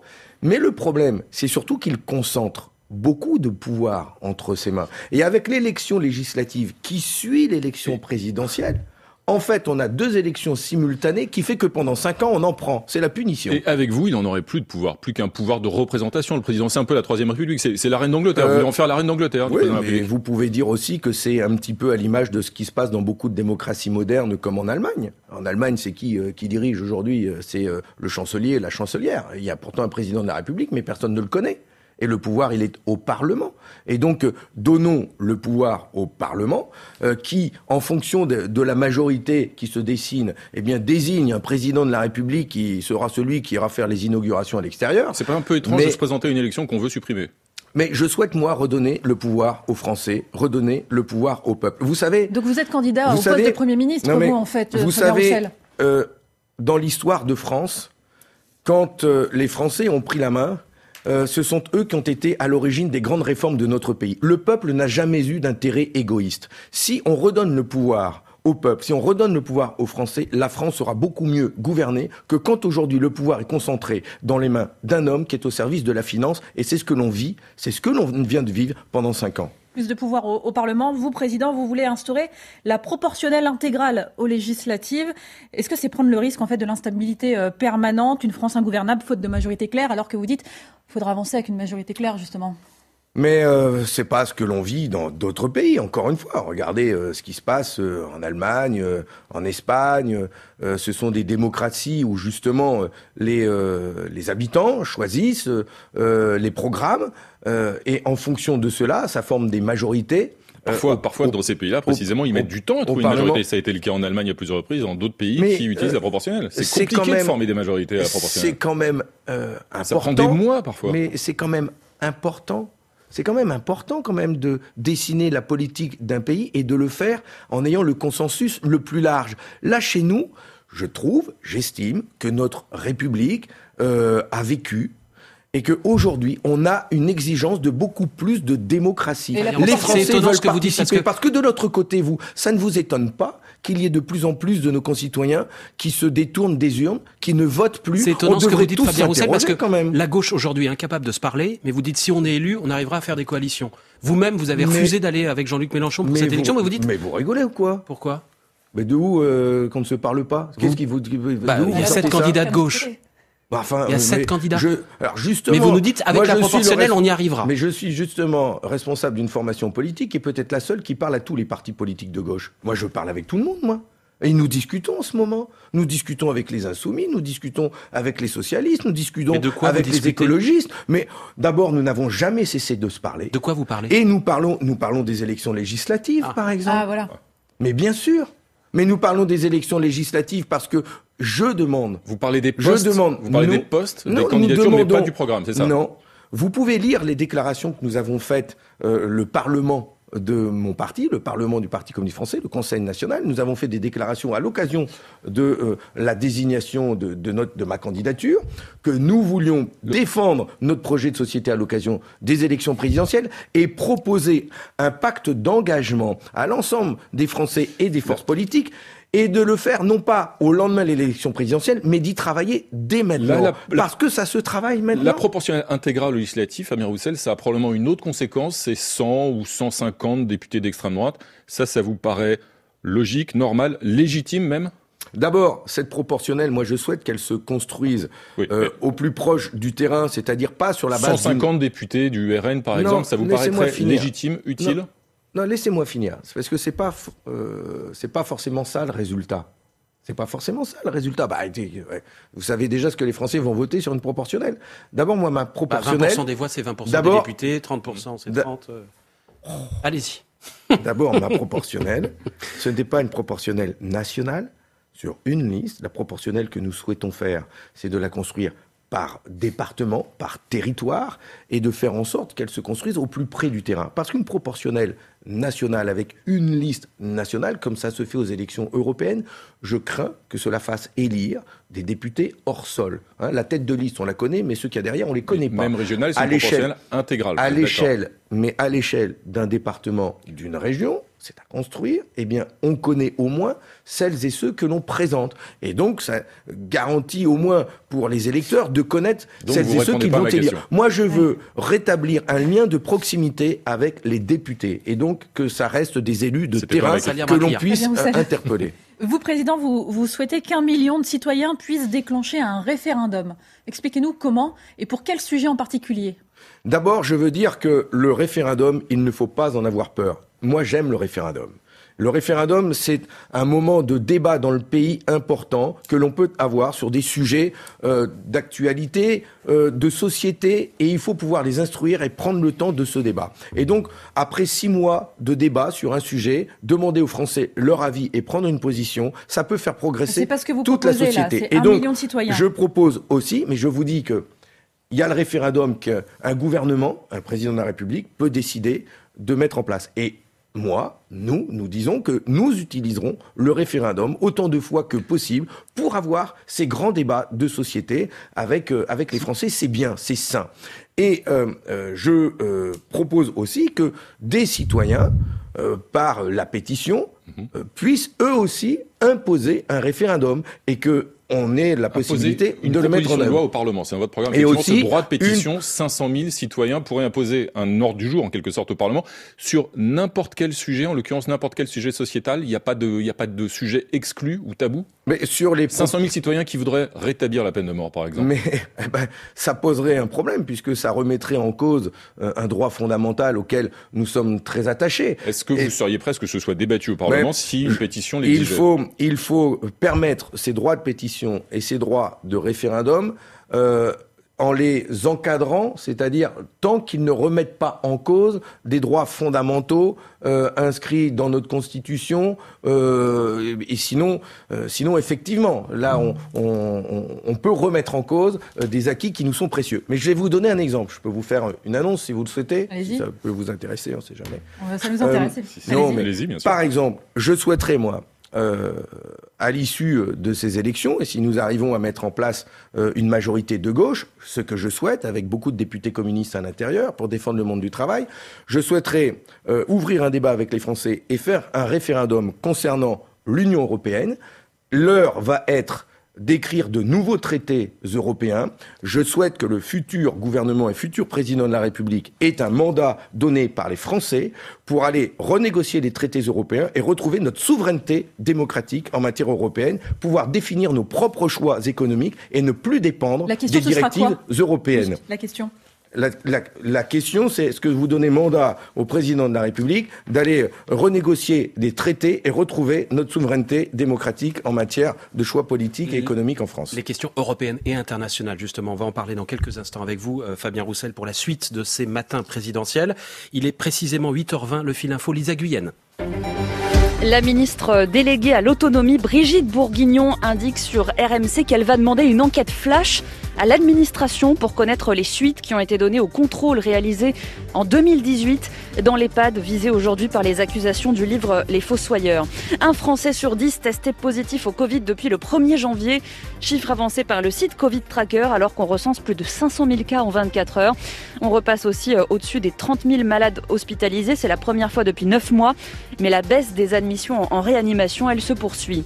Les syndicats d'EDF crient au saccage du service public, un appel massif à la grève aujourd'hui contre le gouvernement qui demande à EDF de vendre son électricité au rabais à ses concurrents pour endiguer la flambée des prix. Une opération qui doit coûter 7 à 8 milliards d'euros à EDF. De nouvelles tensions dans le dossier du crack. À Paris, la préfecture veut déplacer les consommateurs du 19e au 12e arrondissement. La mairie de Paris dit ne pas avoir été consultée. Elle demande une réunion d'urgence avec la préfecture et l'agence régionale de santé. France Info. Les matins présidentiels, Marc Fauvel. C'est Fabien Roussel qui est le sixième invité ce matin des matins présidentiels de France Info dans une grosse dizaine de minutes à présent. Vous pourrez l'interroger en appelant dès à présent le standard de France Info 0809 40 41 42. Les questions internationales à présent avec Louise Baudet de la rédaction internationale de France Info qui nous rejoint. Bonjour Fabien Roussel. Bonjour. Euh, depuis plusieurs semaines, l'inquiétude grandit face au bruit de bottes russes. Moscou a lancé hier de nouvelles manœuvres. 100 000 soldats sont massés au nord, à l'est, au sud de l'Ukraine. Vladimir Poutine semble vouloir bousculer l'équilibre qui prévalait en Europe de l'Est depuis la fin de la guerre froide. Faut-il le laisser faire? Aujourd'hui, ce que j'entends, c'est des bruits de bottes euh, de soldats russes, mais aussi de soldats de l'OTAN. C'est à cause de l'OTAN? Il C'est ne vous aura pas échappé que le président Macron, qui euh, devient aussi euh, commandant en chef de- des forces armées de l'OTAN, hein, en prenant la présidence de l'Union européenne. Ah non, ça n'a rien à voir. L'Union Euh, européenne, l'OTAN, c'est deux choses Oui, mais différentes. il, il a pris aussi le commandement armé de l'OTAN en prenant la présidence de l'Union européenne. Il vient de décider, lui, d'envoyer des, des troupes en Roumanie. Là, il y a quelques jours. Donc, euh, il y a aujourd'hui une escalade guerrière. Euh, Vous renvoyez tout le monde dos à dos. Vous dites c'est l'OTAN d'un côté, la Russie de l'autre. Responsabilité partagée? Oui, et j'aimerais bien, oui, et l'OTAN, c'est les États-Unis et Biden. Et je, je, je, je- j'entends que nous sommes assis sur un baril de poudre qui se trouve en Europe et que c'est Poutine et Biden qui ont les allumettes en main. Et que la France et l'Union européenne, aujourd'hui, euh, n'ont pas leur mot à dire. Je pose une question. Comment se fait-il que euh, le groupe euh, que l'on a appelé le groupe Normandie, qui réunit l'Ukraine, la Russie, l'Allemagne et la France, mis en place sous Hollande, Qui il y a se réunit quelques années, d'ailleurs cet après-midi comment, qui se réunit seulement là, après avoir été absent totalement de toute discussion, on a délégué, on a sous-traité euh, à Biden le soin de discuter avec Poutine sur une menace de guerre qui se passe chez nous, à deux heures de Paris. Mais enfin, de, depuis quand ça se passe comme ça? Vous imaginez, vous, n'est pas à, vous l'Europe n'est pas à la table. D'accord, l'Europe n'est pas- imaginez- pas à la table, mais la Russie n'a-t-elle pas une part de responsabilité plus importante que les États-Unis dans cette affaire? Vous imaginez- Vladimir- Revenons à Vladimir Poutine. Ouais, mais vous imaginez- Vous, président, vous vous rapprochez de Vladimir Poutine, vous dites on quitte l'OTAN. On quitte l'OTAN et on se rapproche de Vladimir Poutine? Vous imaginez une seule seconde le général de Gaulle euh, vivre une telle situation aujourd'hui et attendre les bras croisés que les, les- les Russes et les Américains aient fini de parler. Et elle est où euh, euh, la voix de la France euh, Mais justement aujourd'hui quelle doit être la voix de la France Vous dites il faut discuter avec Donc, les Russes Nous, ce que nous disons, c'est que il y a eu, par exemple, un traité, le traité de Paris, qui avait été signé le 21 novembre 1990, qui réunissait les 40 chefs d'État d'Europe, pas que de l'Union européenne, jusqu'à la Russie, avec un traité euh, qui fixait des objectifs de désarmement, des objectifs de dialogue. À l'heure actuelle, la Russie ne veut pas euh, désarmer. Elle ne veut pas désarmer aujourd'hui. La Russie, elle demande une chose, et elle dit, je retire mes troupes, j'arrête toute tension, si vous nous assurez que l'Ukraine ne rentre pas dans l'OTAN. Il y a donc une proposition qui est sur la donc table. il faut céder à cette proposition ou pas Mais ce, cette demande qui est faite par la Russie était signée, signée dans un accord, celui d'Helsinki de 75, euh, confirmé dans le traité de Paris de 90. Quand la guerre froide, quand le mur de Berlin est tombé, et quand il a été décidé de mettre fin à la guerre froide, en respectant un équilibre au sein de l'Europe et entre l'Europe et la Russie, eh bien, le jour où les États-Unis et l'Union européenne ont décidé de mettre fin à cet équilibre et à aller étendre leur influence jusqu'aux portes de la Russie, cet équilibre s'est rompu. Je demande, moi, à ce que l'on fasse cesser les bruits des bottes, que ce soit du côté russe comme du côté de l'OTAN, de l'OTAN, et que l'on se remette autour de la table. Autre dossier. Et nous demandons de sortir de l'OTAN, nous demandons de sortir de l'OTAN pour retrouver notre indépendance et nous appelons et nous appelons à la création d'un traité de sécurité collective qui nous mette tous autour de la table et que nous parlions, que nous parlions plutôt que nous préparions euh, nos, nos, nos armées. Louise Baudet. Autre dossier, les Ouïghours. La semaine dernière, l'Assemblée nationale a adopté à la quasi-unanimité une résolution dénonçant le génocide mené par les autorités chinoises contre cette minorité ouïghour. Sur les 15 élus communistes, un seul a voté pour cette résolution. Vous étiez où? Alors, c'était... Euh euh, dans le cadre de la niche euh, parlementaire. Socialiste. Euh, socialiste, oui. Et nous n'étions pas tous à l'Assemblée nationale ce ah bah jour-là. Effectivement, il en manquait 13 sur 15. Votre, il y a eu une abstention. Votre question euh, me permet de répondre et de dire mon, mon état d'esprit sur, sur ce sujet qui est extrêmement grave. D'abord, je condamne sans aucune réserve et avec la plus grande fermeté les atteintes à Vous la dignité humaine et les, euh, les, les, les persécutions contre le peuple ouïghour. Et je dis fermement que quand euh, un pays comme la Chine souhaite s'attaquer aux réseaux islamistes et djihadistes, puisque c'est ce qu'ils disent, eh bien on ne fait pas d'amalgame entre un peuple musulman et des réseaux terroristes et djihadistes. Et donc, quand on fait une persécution euh, systématique, comme c'est le cas, c'est inadmissible. Persécution et je le condamne, systématique, mais pas génocide. Et je le condamne fermement. En ce qui concerne la question du génocide, vous savez comme moi que le terme de génocide euh, doit, euh, euh, quand, il est, quand il est avéré, se traduit par des sanctions économiques fermes. Pour que ce soit le cas, pour que ça ait de la valeur, c'est à l'ONU, suite à une enquête internationale, de déterminer s'il y a génocide ou pas. Ce qui a été le cas concernant la Shoah, l'extermination des Juifs, concernant le Rwanda. Et d'ailleurs, c'est Amnesty International elle-même l'association Amnesty International, qui demande, et à, à, leur côté nous le demandons aussi, que la France soutienne l'adoption par les États-Unis, euh, par les Nations Unies, d'un mécanisme international d'enquête sur les crimes pourquoi, qui sont connus là-bas. Pourquoi ne pas proposer, pourquoi ne pas accepter que le Parlement s'exprime là-dessus Vous qui êtes très attaché à la souveraineté dire, nationale. Mais, je, mais, mais je vais vous dire, c'est absolument non contraignant. Ça veut dire quoi? C'est le principe. Non, mais je vous... C'est le principe. Mais, justement. Mais c'est important. Mais alors que... Les mots sont importants. Oui, mais d'accord. Mais que fait-on aujourd'hui? Alors, donc ça a été voté. Le Parlement français a dit c'est un génocide.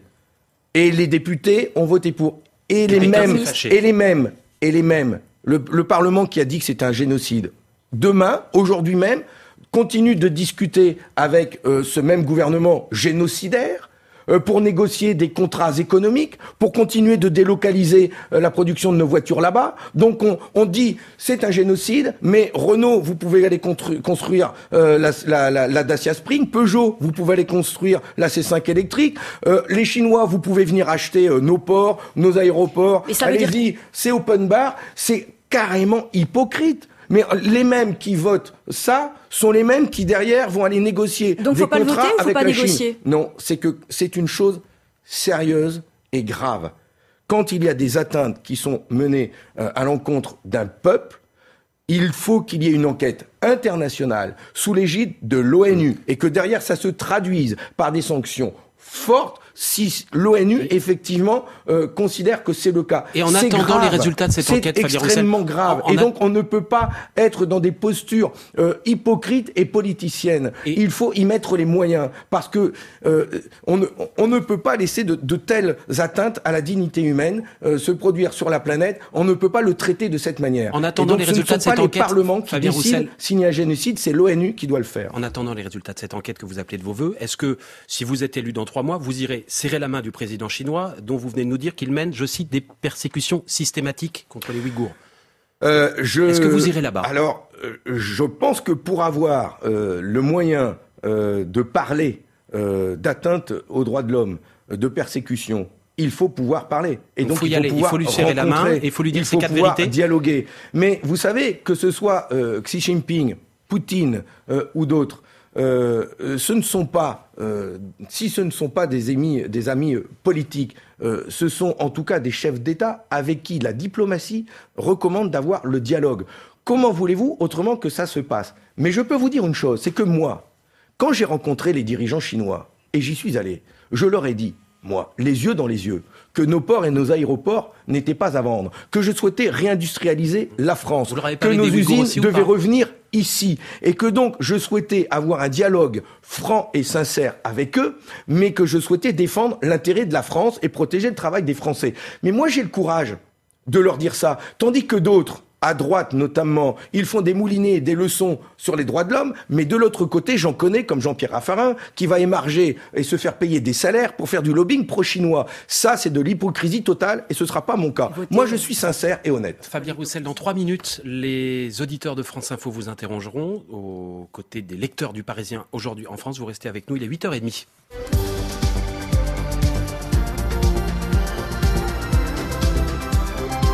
D'abord les dernières infos. Solène Crescent. Il est accusé d'avoir préparé des attaques contre la communauté juive de Limoges, de s'être procuré des armes. Un ancien militaire est jugé pour terrorisme à Paris à partir d'aujourd'hui.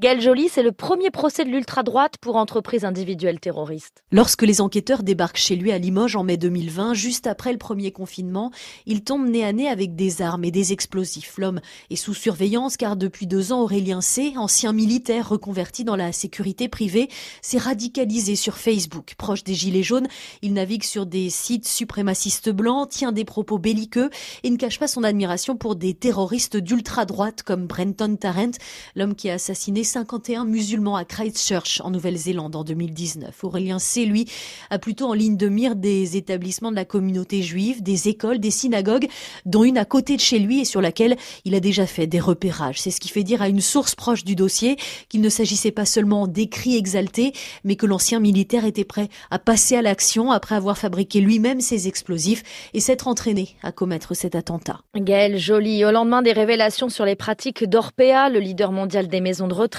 accusée de rationner les personnes âgées en couches ou en nourriture.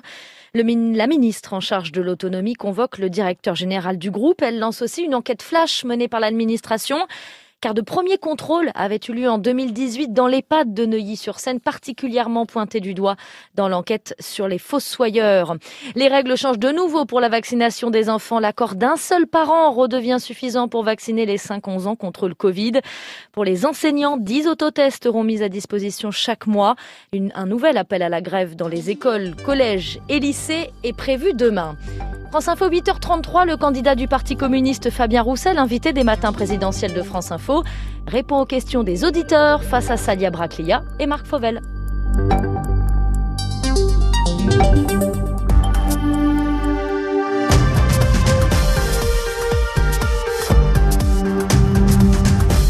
Êtes nombreux ce matin à composer le 0809 40 41 42, le standard de France Info, pour interroger Fabien Roussel, le candidat du Parti communiste, qui est le nouvel invité des matins présidentiels de France Info. On va y aller tout de suite euh, du côté de ce standard où patiente Noël. Noël 2LE, 67 ans, vous êtes retraité dans le Var. Bonjour Noël. Bonjour. On vous écoute et Fabien Roussel également.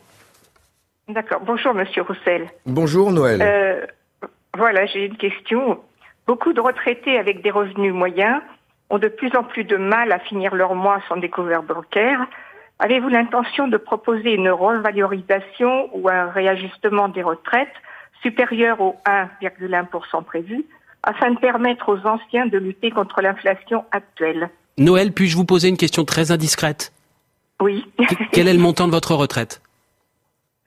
Alors, euh, le montant Est-ce que vous le connaissez d'abord Si vous voulez pas me répondre, vous me répondez pas. hein. Bah oui, je vais pas trop envie. Bah oui, c'est délicat quand même. Vous n'êtes pas obligé. voilà. Bah oui, c'est délicat. Mais bonjour madame. Je suis pas dans les dans les gens euh, qu'on dit euh, dans le vraiment dans, dans le besoin, enfin dans les D'accord. mais ça n'empêche pas Je de. suis pas non plus dans. Je suis dans une moyenne, quoi, une moyenne qu'on donne même à la télévision. Les chiffres, voilà, le chiffre moyen. Je suis dans le chiffre moyen et ça devient très très difficile. Oui. Euh, De, de, de finir son mois, quoi. On arrive avec très peu sur, euh, pour, pour, euh, enfin, sur tout ce qu'on achète, quoi, en fait. Bien Donc, sûr euh, madame. Fabien Roussel. Vous avez, vous avez tellement raison et vous pouvez pas savoir le nombre de personnes et de témoignages euh, que je reçois euh, me racontant la même situation que vous. Parce qu'en fait, le problème, c'est que les pensions, qu'elles soient basses ou moyennes, comme vous, c'est qu'elles n'ont pas évolué, alors que le prix des factures elle, euh, lui, a fortement augmenté. Ajoutez à cela euh, le coût des mutuelles. Vous savez qu'en moyenne, les mutuelles, les gens me le racontent, hein, puis moi je leur demande, les mutuelles, c'est entre 120 et 170 euros par mois qu'ils doivent payer. Ça n'a jamais autant été élevé. Donc quand vous ajoutez à ça l'inflation sur le gaz, l'électricité, euh, l'essence, quand il faut aller s'occuper des petits-enfants, faire ses courses, etc., aujourd'hui, les retraités, ils ont perdu des sous. Alors, ils ont on- travaillé on toute leur vie. pas? Ils ont perdu des sous. Je propose, je propose de mettre la pension minimale à 1200 euros net, qu'il n'y ait plus de pension en dessous de 1200. Je propose Quelle de- que soit, pardon, quelle que pour soit la pour durée ceux de qui ont une- cotisation, oui, pension ceux- complète uniquement. Oui, aujourd'hui le minimum vieillesse, il est à 990. Voilà. Moi, 1200. Donc pour ceux qui ont toutes 1200. leurs années de cotisation, Oui. Qu'il n'y ait plus de retraités en dessous de 1200 euros net. Donc, je alors, baisserai. attendez, pardon, j'essaye d'être. euh, le diable est parfois dans les détails. 1200 euros net pour tous les retraités ou uniquement pour ceux qui ont cotisé, comme c'est la règle aujourd'hui, 42 années? Pour tous les retraités. Quelle que soit la durée de Pour cotisation. tous les retraités. Oui, oui, mais enfin, vous savez, des retraités. Non, non, c'était pour être précis. Mais, des- je- ceux qui ont des carrières incomplètes, des dames, beaucoup de femmes qui ont élevé les enfants, là, la, la- génération d'avant, quand elles ne travaillaient pas, et qui ont élevé des enfants, et qui n'ont pas de carrière complète, et qui se retrouvent avec 300, 400, 500 euros, mais enfin, et qui sont toutes seules. Mais c'est indigne. Donc, je dis 1200 euros, baisse de la CSG et rétablissement de la demi-part que euh, Sarkozy et Hollande ont supprimé, La demi-part fiscale pour les veuves et les veufs, et parce que ça aussi, ça a baissé le, le- le pouvoir d'achat de nombreux retraités, et je souhaite moi être pleinement, pleinement à vos côtés, Madame euh, Noël. Merci beaucoup Noël. Je précise que vous êtes une lectrice du Parisien aujourd'hui en France, notre partenaire euh, pour ces matins présidentiels. On va partir du côté de Paris où nous attend Marino. Bonjour Marino. Oui, bonjour Monsieur Fauvel. Bienvenue sur France Info. On vous écoute. Merci, bonjour, bonjour Monsieur Dame. Voilà, Monsieur Roussel, quel est le, le, le programme du Parti communiste au sujet des logements sociaux et surtout de la location privée au prix scandaleux? Moi, je propose, euh, si on divise par deux les loyers en tout genre, euh, ça fera plus de pouvoir d'achat pour les Français. Qu'en pensez-vous, Monsieur Roussel? Divisé par deux le prix des loyers. Des loyers. Euh, bah, tout dépend. euh, Pardon Marino, on vous a pas entendu. de, de toutes les locations qui existent, voilà, dans le privé, dans le social. Si on divise les loyers par deux, voire par trois, ça fera plus de pouvoir d'achat aux Français. Voilà, pour Ça n'a pas l'air la d'être dans le programme de Fabien Roussel, mais il va vous répondre. Alors, Ah, mais aucun candidat. J'ai- entendu personne à ce sujet, Monsieur Fauvel. Mais j'ai une proposition à sur vous le faire. logement qui est l'une des trois préoccupations des Français. Mais vous avez- Le logement, la santé, Vous avez le raison pouvoir Marino. d'achat. ouais. Vous avez tellement raison, mais je vais peut-être vous faire une autre proposition qui pourrait répondre à votre attente, puisque vous, ce que vous dites, c'est de baisser, baisser le prix des loyers dans le privé comme dans le public. Et vous avez raison, il y a une telle tension dans le logement que aujourd'hui, euh, dans le privé, ça grimpe. Et alors ceux qui veulent accéder au parc social, ils ne peuvent pas. Il faut rénover 700 000 logements sociaux par an. Rénover. En construire 250 000 par an. Moi, c'est la proposition que je fais. En faisant ça, d'abord, ça fera baisser les prix du privé parce qu'il y aura moins de tension. Ensuite, la proposition que je fais, qui pourrait répondre à votre demande et qui est écrite dans mon programme, c'est que nous, nous disons que le prix du loyer ne doit pas dépasser 20% des ressources. Comment vous faites ça Ça veut dire que quand le prix du loyer dans le privé excède ces 20%, il y a l'allocation logement, l'APL, qui vient compenser. Et ensuite, pour qu'il n'y ait pas d'abus de la part du privé, nous mettons en place l'encadrement des loyers et euh, le ministre ou pas? L'encadrement des loyers sera mis en place par le ministre du logement que je nommerai et qui s'appelle Yann Brossa qui est champion du monde dans ce Qui a domaine fait puisqu'il- cet encadrement des loyers il a à Paris, fait- hein, c'est l'un des a fait- d'Anne Hidalgo. qui a mis en place et il se bat pour mettre l'encadrement des loyers euh, sur Paris et donc euh, et qui se bat aussi contre Airbnb euh, qui fait aussi une pression sur les logements. Donc c'est possible de faire en sorte que le coût d'un loyer n'excède pas 20%, euh, le, le, le, le- coût d'un loyer n'excède pas 20% de ses ressources. Est-ce que vous interdisez ou est-ce que vous limitez les locations de type Airbnb, alors qui ne touchent pas toute la France, mais qui touchent certaines villes, certaines grandes villes, et qui font grimper mécaniquement les loyers Fabien Mais Roussel. ça doit être bien sûr fortement encadré parce qu'il y a de l'abus là-dessus. On a un manque de, de, de logements criants et certains font des opérations immobilières pour euh, faire que, que du Airbnb et privent du coup euh, des, des familles, des habitants de, de pouvoir se loger. Ajoutez à ça les problèmes de nuisance euh, euh, quand euh, c'est loué le week-end pour faire la teuf et compagnie. euh, Il y a besoin effectivement d'avoir, de mettre des règles et de sortir de l'opacité euh, qui est due à ces plateformes numériques et, et pour lesquelles on ne contrôle rien. Marino, je ne sais pas si vous êtes toujours avec nous. Je suis pas sûr que la réponse de Fabien Roussel je soit exactement celle là. que vous espériez, mais je vous dis un... Oui, pardon Je, je- je viens d'entendre là, il y a trois quarts d'heure sur votre antenne, qu'il y a 2 200 000 de dossiers de demande de logements sociaux. Voilà. Est-ce qu'on ne peut pas faire une loi où euh, la, la- la location privée est à- en priorité pour les gens qui ont besoin d'un logement, les jeunes couples qui se mettent en ménage, le célibataire qui veut quitter ses parents, euh, qui veut être indépendant, voilà. S'il n'a pas un salaire correct, il ne pourra pas se loger correctement dans Paris, ailleurs, euh, Vous avez à mille Marseille, à Lille. euh, Monsieur, voilà. Monsieur, Oui. vous avez mille fois raison. Et d'ailleurs, nous proposons, nous, et, c'est- et nous le proposons depuis un moment, que les propriétaires qui ont des logements vides et qui ne veulent pas les louer parce que ils ont peur que ça rapporte pas assez, mais leur logement, il est déjà été payé depuis des années et des années, et bien que l'État, la collectivité puisse les, les réquisitionner et y mettre des, des- des locataires dedans euh, à des prix modestes. C'est inadmissible qu'aujourd'hui, on ait euh, des dizaines de, des centaines de milliers de surfaces de mètres carrés qui ne soient inoccupées parce que des propriétaires refusent de les mettre en location. Vous avez raison, il- on, doit, on doit pouvoir le mettre en œuvre. Fabien Roussel, on vous retrouve dans un instant pour la suite des matins présidentiels face aux auditeurs de France Info et aux lecteurs du Parisien. Aujourd'hui en France, il est 8h41. Lisa Guyenne pour le fil info. Il peut y avoir des dysfonctionnements, mais nous n'avons rien à cacher. Sur France Info, le directeur général des EHPAD Orpea se dit choqué par les accusations du livre Les Fossoyeurs qui évoque un système de maltraitance des résidents dans certaines maisons de retraite. Le directeur d'Orpea qui est convoqué en urgence au ministère de la Santé pour s'expliquer. Elles prétendent guérir l'homosexualité par de l'exorcisme, des électrochocs, des violences psychologiques. Les thérapies de conversion sont désormais punissables de deux ans de prison, 30 000 euros d'amende. Un nouveau délit créé par une loi validée hier à l'unanimité par les députés. L'intersyndicale d'EDF s'attend à une grève très suivie, mais qui ne devrait pas pénaliser les Français aujourd'hui. Un appel à protester contre les, les exigences du gouvernement qui demande à EDF de vendre son électricité au rabais à ses concurrents pour limiter la hausse des factures. Le groupe devrait perdre 7 à 8 milliards d'euros dans cette opération. Le chanteur Florent Pagny annule tous les concerts de sa tournée pour se soigner d'un cancer du poumon. Il le dit dans une vidéo sur Instagram. Il doit commencer un protocole de 6 mois de chimio et de radiothérapie. France Info.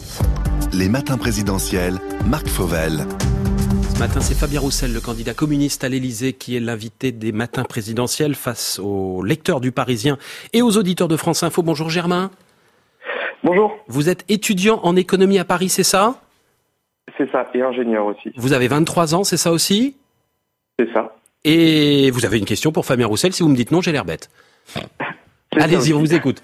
Bonjour Monsieur Roussel. Bonjour. Euh, donc tout d'abord, l'augmentation du niveau de vie, ça entraîne une, une augmentation de la consommation et consommer ça pollue. Alors ma première question, c'est comment concilier augmentation du niveau de vie avec une sobriété de consommation nécessaire compte tenu des enjeux environnementaux?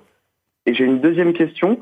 Euh, plus globalement, comment être sûr que l'ensemble de vos propositions permettent de baisser effectivement de 55% les émissions de gaz à effet de serre d'ici 2030 étape indispensable pour tenir l'objectif de 1,5 degré maximum d'élévation de la température. Question précise, réponse précise, Fabien Roussel.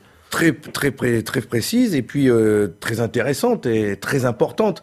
Euh, D'abord, augmenter euh, le niveau de vie on, on, doit le faire, il faut le faire. Je pense à tous ceux qui sont obligés de faire la queue de l'aide alimentaire pour se nourrir. Il y en a 7 euh, millions euh, de mémoire. Et donc, ils doivent pouvoir manger sain, manger à leur faim. Et donc, euh, pour eux, oui, il faut pouvoir leur permettre de manger deux, trois, quatre fois par semaine de la viande, cinq fruits et légumes. Mais comment on concilie ça, Fabien De l'autre côté, je reprends par exemple une mesure dont on a parlé tout à l'heure. On baisse les taxes de 30 centimes sur tous les carburants pour tous les conducteurs, quelle que soit euh, leur euh, tranche d'imposition, par exemple, qu'ils payent d'ailleurs des impôts ou non. Est-ce que vous assumez le côté un peu anti-écolo euh, de cette mesure, euh, puisque on nous explique que le sens du progrès, si on veut en tout cas aller vers une réduction des gaz à effet de serre, c'est que les carburants coûtent plus cher. Mais moi, je ne suis pas pour l'écologie de la punition, je suis pour l'écologie de la solution.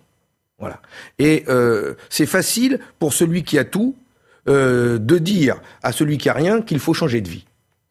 Et, et c'est pas possible je, je, je, je, connais trop euh, les gens, euh, ceux avec qui je vis autour de moi, euh, pour que on, on, on, vienne encore avec une série de mesures en leur disant vous avez plus le droit de ci, vous avez plus le droit de ça. Il y a d'autres façons de le faire. On peut par exemple dire on va vous payer la différence pour avoir une voiture répondre à la question de Germain, oui. parce que c'est intéressant et je, je partage son inquiétude. Oui, je pense, Germain, qu'il est possible d'augmenter le niveau de vie de chacun et en même temps, en même temps, euh, de changer nos modes de consommation nos modes de production. Ça veut dire que quand je dis moi qu'il faut augmenter le niveau de vie de tous, c'est pas pour tomber euh, dans l'hypercroissance qui pollue et qui abîme la planète. On doit euh, allier, réussir à construire euh, un projet de société qui tienne les deux bouts. C'est-à-dire que d'un côté, on permet à chacun de vivre dignement mais on permet à chacun, et là je vais répondre à votre question, Monsieur Fauvel, d'avoir accès à une voiture propre, non polluante. On permet à chacun de pouvoir prendre les transports en commun, et moi je le dis, pour tous les salariés et les étudiants, gratuitement, parce que je préfère qu'ils prennent le train, le TER ou le métro, plutôt que de prendre leur voiture. Et vous reprenez à votre compte l'objectif de baisse des gaz à effet de serre On permet à chacun, on, on permet à la France de produire en France ce que nous sommes en capacité de produire avec de l'énergie décarbonée, plutôt que d'importer. Vous devez savoir, puisque vous êtes ingénieur, que euh, le taux de, de, CO2 qui, qui, augmente le plus en France, c'est le taux issu des produits importés, de nos importations. On a une balance commerciale qui est déficitaire. Ça, c'est anti-écologique. Et donc, si on veut euh, euh, donner un bon niveau de vie à chacun, permettre à chacun de consommer correctement, on doit pouvoir le faire en conciliant nos objectifs écologiques et donc de, de, baisse d'émissions de CO2 d'ici 2050. André, pardon, nous appelle de la Loire. Bonjour André. Bonjour. 83 ans, bah, vous avez la pêche. Vous avez travaillé dans la... Mé... Pardon. J'habite Saint-Genélaire dans la Loire, 42 500 ans. Ouais. Et je voudrais poser une question à M. Roussel, elle est très simple. Avant, je regardais la télévision avec un petit peu de publicité. Maintenant, je regarde la télévision avec de la, je regarde de la publicité avec très peu, avec très peu de télévision. Donc, on paye une redevance. Et Mme Bachelot, quand elle était élue, elle avait promis de supprimer ce, cet impôt. Pour l'instant, on ne voit rien dire. J'aimerais savoir la position de M. Roussel par rapport à ça. Votre problème, c'est qu'il y a trop de pubs à la télé ou qu'il y a trop de redevances Trop de redevances. Trop de redevances. Fabien Roussel. Eh bien, écoutez, euh, monsieur, je vous salue. Euh, vous avez raison. Il y a euh, trop de pubs et pas assez de télévision. Et en même temps... C'est pas ce qu'il a dit. Hein. Il a dit la redevance est trop chère. Oui, oui. et en même temps, j'y viens, et en même temps, vous payez. Et vous payez une redevance qui est lourde dans votre porte-monnaie et vous avez le sentiment, vous avez raison, de pas avoir la qualité en face. Vous avez raison. Alors, ma proposition, euh, c'est pas de supprimer la redevance parce que je considère que nous avons besoin de défendre une télévision publique, une radio publique euh, pour euh, qui investissent euh, dans des programmes euh, accessibles à tous et qui en même temps diffusent moins de publicité. Malheureusement, ce ne sont pas forcément les choix qui sont faits, mais je dirais que de l'autre côté, il y a des compagnies euh, privées, des sociétés euh, privées, de, des médias privés, euh, qui sont aujourd'hui concentrés dans les mains de quelques milliardaires. C'est un autre problème, c'est un problème démocratique, et c'est un problème que la télévision les médias deviennent des marchandises où on doit gagner beaucoup d'argent. Et effectivement, il faut vendre du papier, il faut faire de l'audience, il faut faire du buzz. Et donc, il y a un vrai sujet de concentration des médias et du rôle que doivent jouer les médias. Qu'est-ce que vous faites des médias qui aujourd'hui sont détenus par des milliardaires? Eh ben, c'est un sujet que nous devrions tous nous poser ensemble. Euh, comment on fait pour y mettre un peu plus de pluralisme dedans. Euh, peut-être euh, faut-il qu'il y ait une participation de l'État dans le capital de ces entreprises? Peut-être que l'on pourrait donner. C'est-à-dire que vous allez toquer à la porte de M. Bolloré, par exemple, en lui disant je voudrais investir aujourd'hui dans votre entreprise. Vous pensez que vous allez être bien accueilli? Peut-être que l'on peut aussi. C'est un projet que je pose pour toutes les entreprises, pour tous les salariés, que l'on donne plus de pouvoir aussi aux salariés de ces entreprises et qu'ils puissent intervenir sur les choix qui sont faits, les choix éditoriaux, les choix économiques de ces groupes, parce que il y a quand même beaucoup là aussi d'argent et de dividendes qui sont versés et qui sont fait sur le dos euh, des, des, journalistes, euh, de la recherche de l'information, sur la manière de tourner. Et en même temps, je peux vous dire, je suis un ancien journaliste caméraman. Euh, il y a quelques années, quand on allait faire des reportages, on était trois. Aujourd'hui, je me retrouve devant des journalistes, hommes ou femmes, tout seuls, caméra à l'épaule, en train de faire le son et poser des questions en même temps. C'est, enfin, excusez-moi, c'est terrible comment l'information elle est aujourd'hui organisée. Et donc, je souhaiterais libérer l'information du poids de la finance. Monsieur, voilà mon projet. Merci beaucoup à André qui nous appelait euh, du côté de la Loire. Bonjour Sacha. Sacha, est-ce que vous m'entendez? Bonjour Monsieur Roussel. Bonjour, c'est à vous dans une minute si vous voulez bien Sacha. Le temps du fil info à 8h50 avec Lisa Guyenne. La menace de la France envers la Russie en cas d'agression contre l'Ukraine, la riposte sera là et le coût sera très élevé, prévient Emmanuel Macron, alors que les manœuvres militaires russes continuent à la frontière avec Kiev. Le président français va s'entretenir après-demain au téléphone avec son homologue Vladimir Poutine. Le scandale des EHPAD Orpea devient politique. Marine Le Pen demande une commission d'enquête sur les maisons de retraite privées.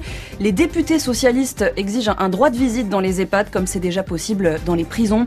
Le gouvernement, lui, convoque le directeur général d'Orpea en urgence après ses accusations de maltraitance des résidents révélées dans le livre Les Fossoyeurs qui paraît aujourd'hui. Une nouvelle mesure pour encourager la vaccination des 5-11 ans contre le Covid. Désormais, l'accord d'un seul parent est suffisant. Annonce du ministère alors qu'à peine 4% des jeunes enfants ont reçu leur première dose en France. L'Open de tennis d'Australie, l'aventure s'arrête au quart de finale pour la Française Alizé Cornet, battue dans la nuit par l'Américaine Danielle Collins. Chez les hommes, Stefanos Tsitsipas vient de se qualifier pour les demi-finales en battant l'Italien Yannick Sinner. France Info. Les matins présidentiels, Marc Fauvel avec Fabien Roussel, candidat du Parti communiste, et Sacha, donc qui nous appelle au standard de France Info. Sacha, vous êtes euh, attaché d'ambassade à Paris, vous avez 32 ans, et on écoute votre question. Bonjour Marc, bonjour Monsieur Roussel. Suite à la récente polémique glaçante qui révèle que des temps de nos villes, comme à Roubaix, sombrent dans la complaisance face à un islam radical, que comptez-vous faire et mettre en place pour lutter contre ces dérives qui menacent le vivre ensemble, la laïcité et plus généralement mettre en péril nos valeurs républicaines? Fabien Roussel sur l'islam radical. Merci Sacha pour votre question. La question du terrorisme euh, est fortement posée en France et oui, il y a en France une menace issue euh, venant de, réseaux terroristes, euh, islamistes, djihadistes, qui font de la religion un projet politique et qui sapent toutes les valeurs de notre République. Nous ne devons pas céder d'un pouce à toutes leurs tentatives et parfois effectivement insidieuses. J'ai vu ces poupée sans visage euh, vendue euh, à Roubaix. Alors là, vous faites allusion, je vais préciser, à un reportage qui est passé sur M6, c'est ça, euh, le week-end dernier. Pardon, Il en a parlé, je crois. Oui, oui, rapidement, c'est pour ça que je me permets de sous-titrer. Et donc, et donc c'est horrible. C'est horrible. Alors, il n'y a pas le moyen d'interdire la vente de ces poupées, mais je demanderais, par exemple, à ce que les renseignements généraux mettent un petit peu leur nez sur ceux qui sont derrière, comment c'est financé. Je pense qu'il y a un moyen de lutter contre ces réseaux djihadistes c'est de les taper au porte-monnaie. Il faut vraiment qu'on mette... Euh, quand, je dis qu'il faut reprendre le pouvoir sur les banques, c'est aussi de prendre le pouvoir sur leur, leur source de financement. Cet argent... Islamiste, banquier, même combat. Ben, cet argent, il passe bien quelque part quand même. Vous connaissez ces cartes prépayées euh, qui permettent de retirer des sous et on avait vu, on a vu qu'ils ont utilisé ça pour euh, financer euh, l'achat de matériel, etc. Il va falloir qu'on mette le paquet là-dedans. Et puis, et puis, il y a ces quartiers abandonnés par la République et qui sont pris euh, parfois, euh, ça, ça, permet à des réseaux euh, islamistes de s'installer et puis là, de proposer l'air de rien, des devoirs à l'école, euh, des devoirs à la maison, etc. Il faut que l'État, la République reprenne la main dans ces quartiers. C'est pour ça que j'ai développé l'idée non seulement de remettre en place une police de proximité, de remettre, de donner des moyens aux enquêteurs pour déjouer ces trafics, mais aussi de remettre des services publics, s'il vous plaît, remettre de l'école, remettre de la culture, remettre du sport, remettre de la vie, redonner des moyens aux communes, aux associations qui sont d'une richesse si, si, si précieuse pour faire reculer euh, ces formes de fascisme. Moi, je, je, je, je le dis, ce sont des, des, des fascismes et, et que ce soit la République publics qui reprennent pied dans tous les quartiers de notre pays. Merci à Sacha, lecteur du Parisien aujourd'hui en France. On part du côté de la Corse. Bonjour Michel. Bonjour. Vous habitez à Bastia, vous avez 69 ans, retraité de la Banque Postale, et vous avez une question sur Total, hein, c'est ça? C'est ça. On vous écoute. J'ai j'ai écouté dimanche la- l'interview de Fabien Roussel. Qui était chez l'un de nos concurrents, mais vous avez raison d'écouter toutes les radios. Euh, Excusez-moi. hein, je, Je vous en prie, allez-y, la parole est libre. Info, mais il y a des fois, quand il y a Fabien Roussel, je, je, je zappe. Et donc, euh, il a fait la proposition suivante, c'est de taxer les dividendes de, des grands groupes pétroliers, entre autres Total, pour baisser le prix euh, du litre de carburant, je crois, de 30 centimes. Je crois que c'est ça, à peu près la proposition. Donc, je voulais savoir si il ne fallait pas plutôt euh, créer un grand groupe public de l'énergie qui regrouperait l'EDF, qui est en grève aujourd'hui pour la renationalisation, euh, la question des carburants, pour s'engager dans une voie à la fois vertueuse de manière écologique et surtout pour faire baisser de manière durable le, prix des carburants. Alors j'étais très étonné parce que c'est pour ma génération euh, euh, l'abandon d'un dogme, je dirais. La nationalisation ne paraît plus comme la solution. Alors, vous avez peut-être raté le début de l'émission, euh, Michel. Euh, Fabien Roussel Bah nous oui. a dit tout à l'heure, si j'arrive au pouvoir, je renationalise à 100% Ouais. EDF, Engie, AXA, la Société Générale. Mais c'est vrai qu'il n'y a pas Total dans la Bah liste. oui. Ah oui, vous savez qu'on me reproche déjà de beaucoup nationaliser. hein. Donc, euh, euh, dès qu'il y a un problème, euh, la solution n'est pas forcément pas forcément la nationalisation, mais ça peut être euh, une, euh, un moyen de pression ou à, à terme la solution pour pouvoir reprendre la main sur des secteurs stratégiques euh, pour notre pays. Mais je vais vous, je, je, je, je préfère pourquoi pas développer. Total, alors? Je préfère développer euh, une autre idée. Euh, nous, nous voulons nous réapproprier nos outils de production. Nous les réapproprier vraiment pour pouvoir décider de la manière dont nous voulons produire les richesses de notre pays, sans épuiser la planète et sans épuiser les hommes et les femmes euh, de, de tous ces secteurs stratégiques. Et donc, je préférerais que les salariés de Total, que les salariés de Total soient des acteurs pleins et entiers de la politique que mène ce groupe pétrolier. Aujourd'hui, ce groupe pétrolier est entre les mains d'actionnaires qui font le choix de piller les richesses de certains pays à l'étranger sans vergogne. Moi, je préférais que les salariés de Total, euh, avec leurs représentants syndicaux, participent pleinement au choix industriel de ce groupe dans le comité d'entreprise et dans le conseil d'administration. C'est pour ça que je défends l'annulation des lois El Khomri et des ordonnances Macron, mais aussi de donner des pouvoirs nouveaux aux salariés dans les entreprises, aux syndicats dans les entreprises, y compris le droit de veto quand il y a atteinte à la dignité humaine ou atteinte à la planète. C'est la fin de ce matin présidentiel avec vous, Fabien euh, Roussel. Merci d'y avoir euh, participé. Merci à vous. Merci aux auditeurs de France Info, aux lecteurs du Parisien aujourd'hui en France. Dans quelques jours, on changera de candidat sur ce plateau. C'est Éric Zemmour qui sera assis euh, dans. Ah. Oui, c'est pas pareil, dans votre fauteuil. Merci à vous. Très bonne journée. Les informer dans quelques minutes.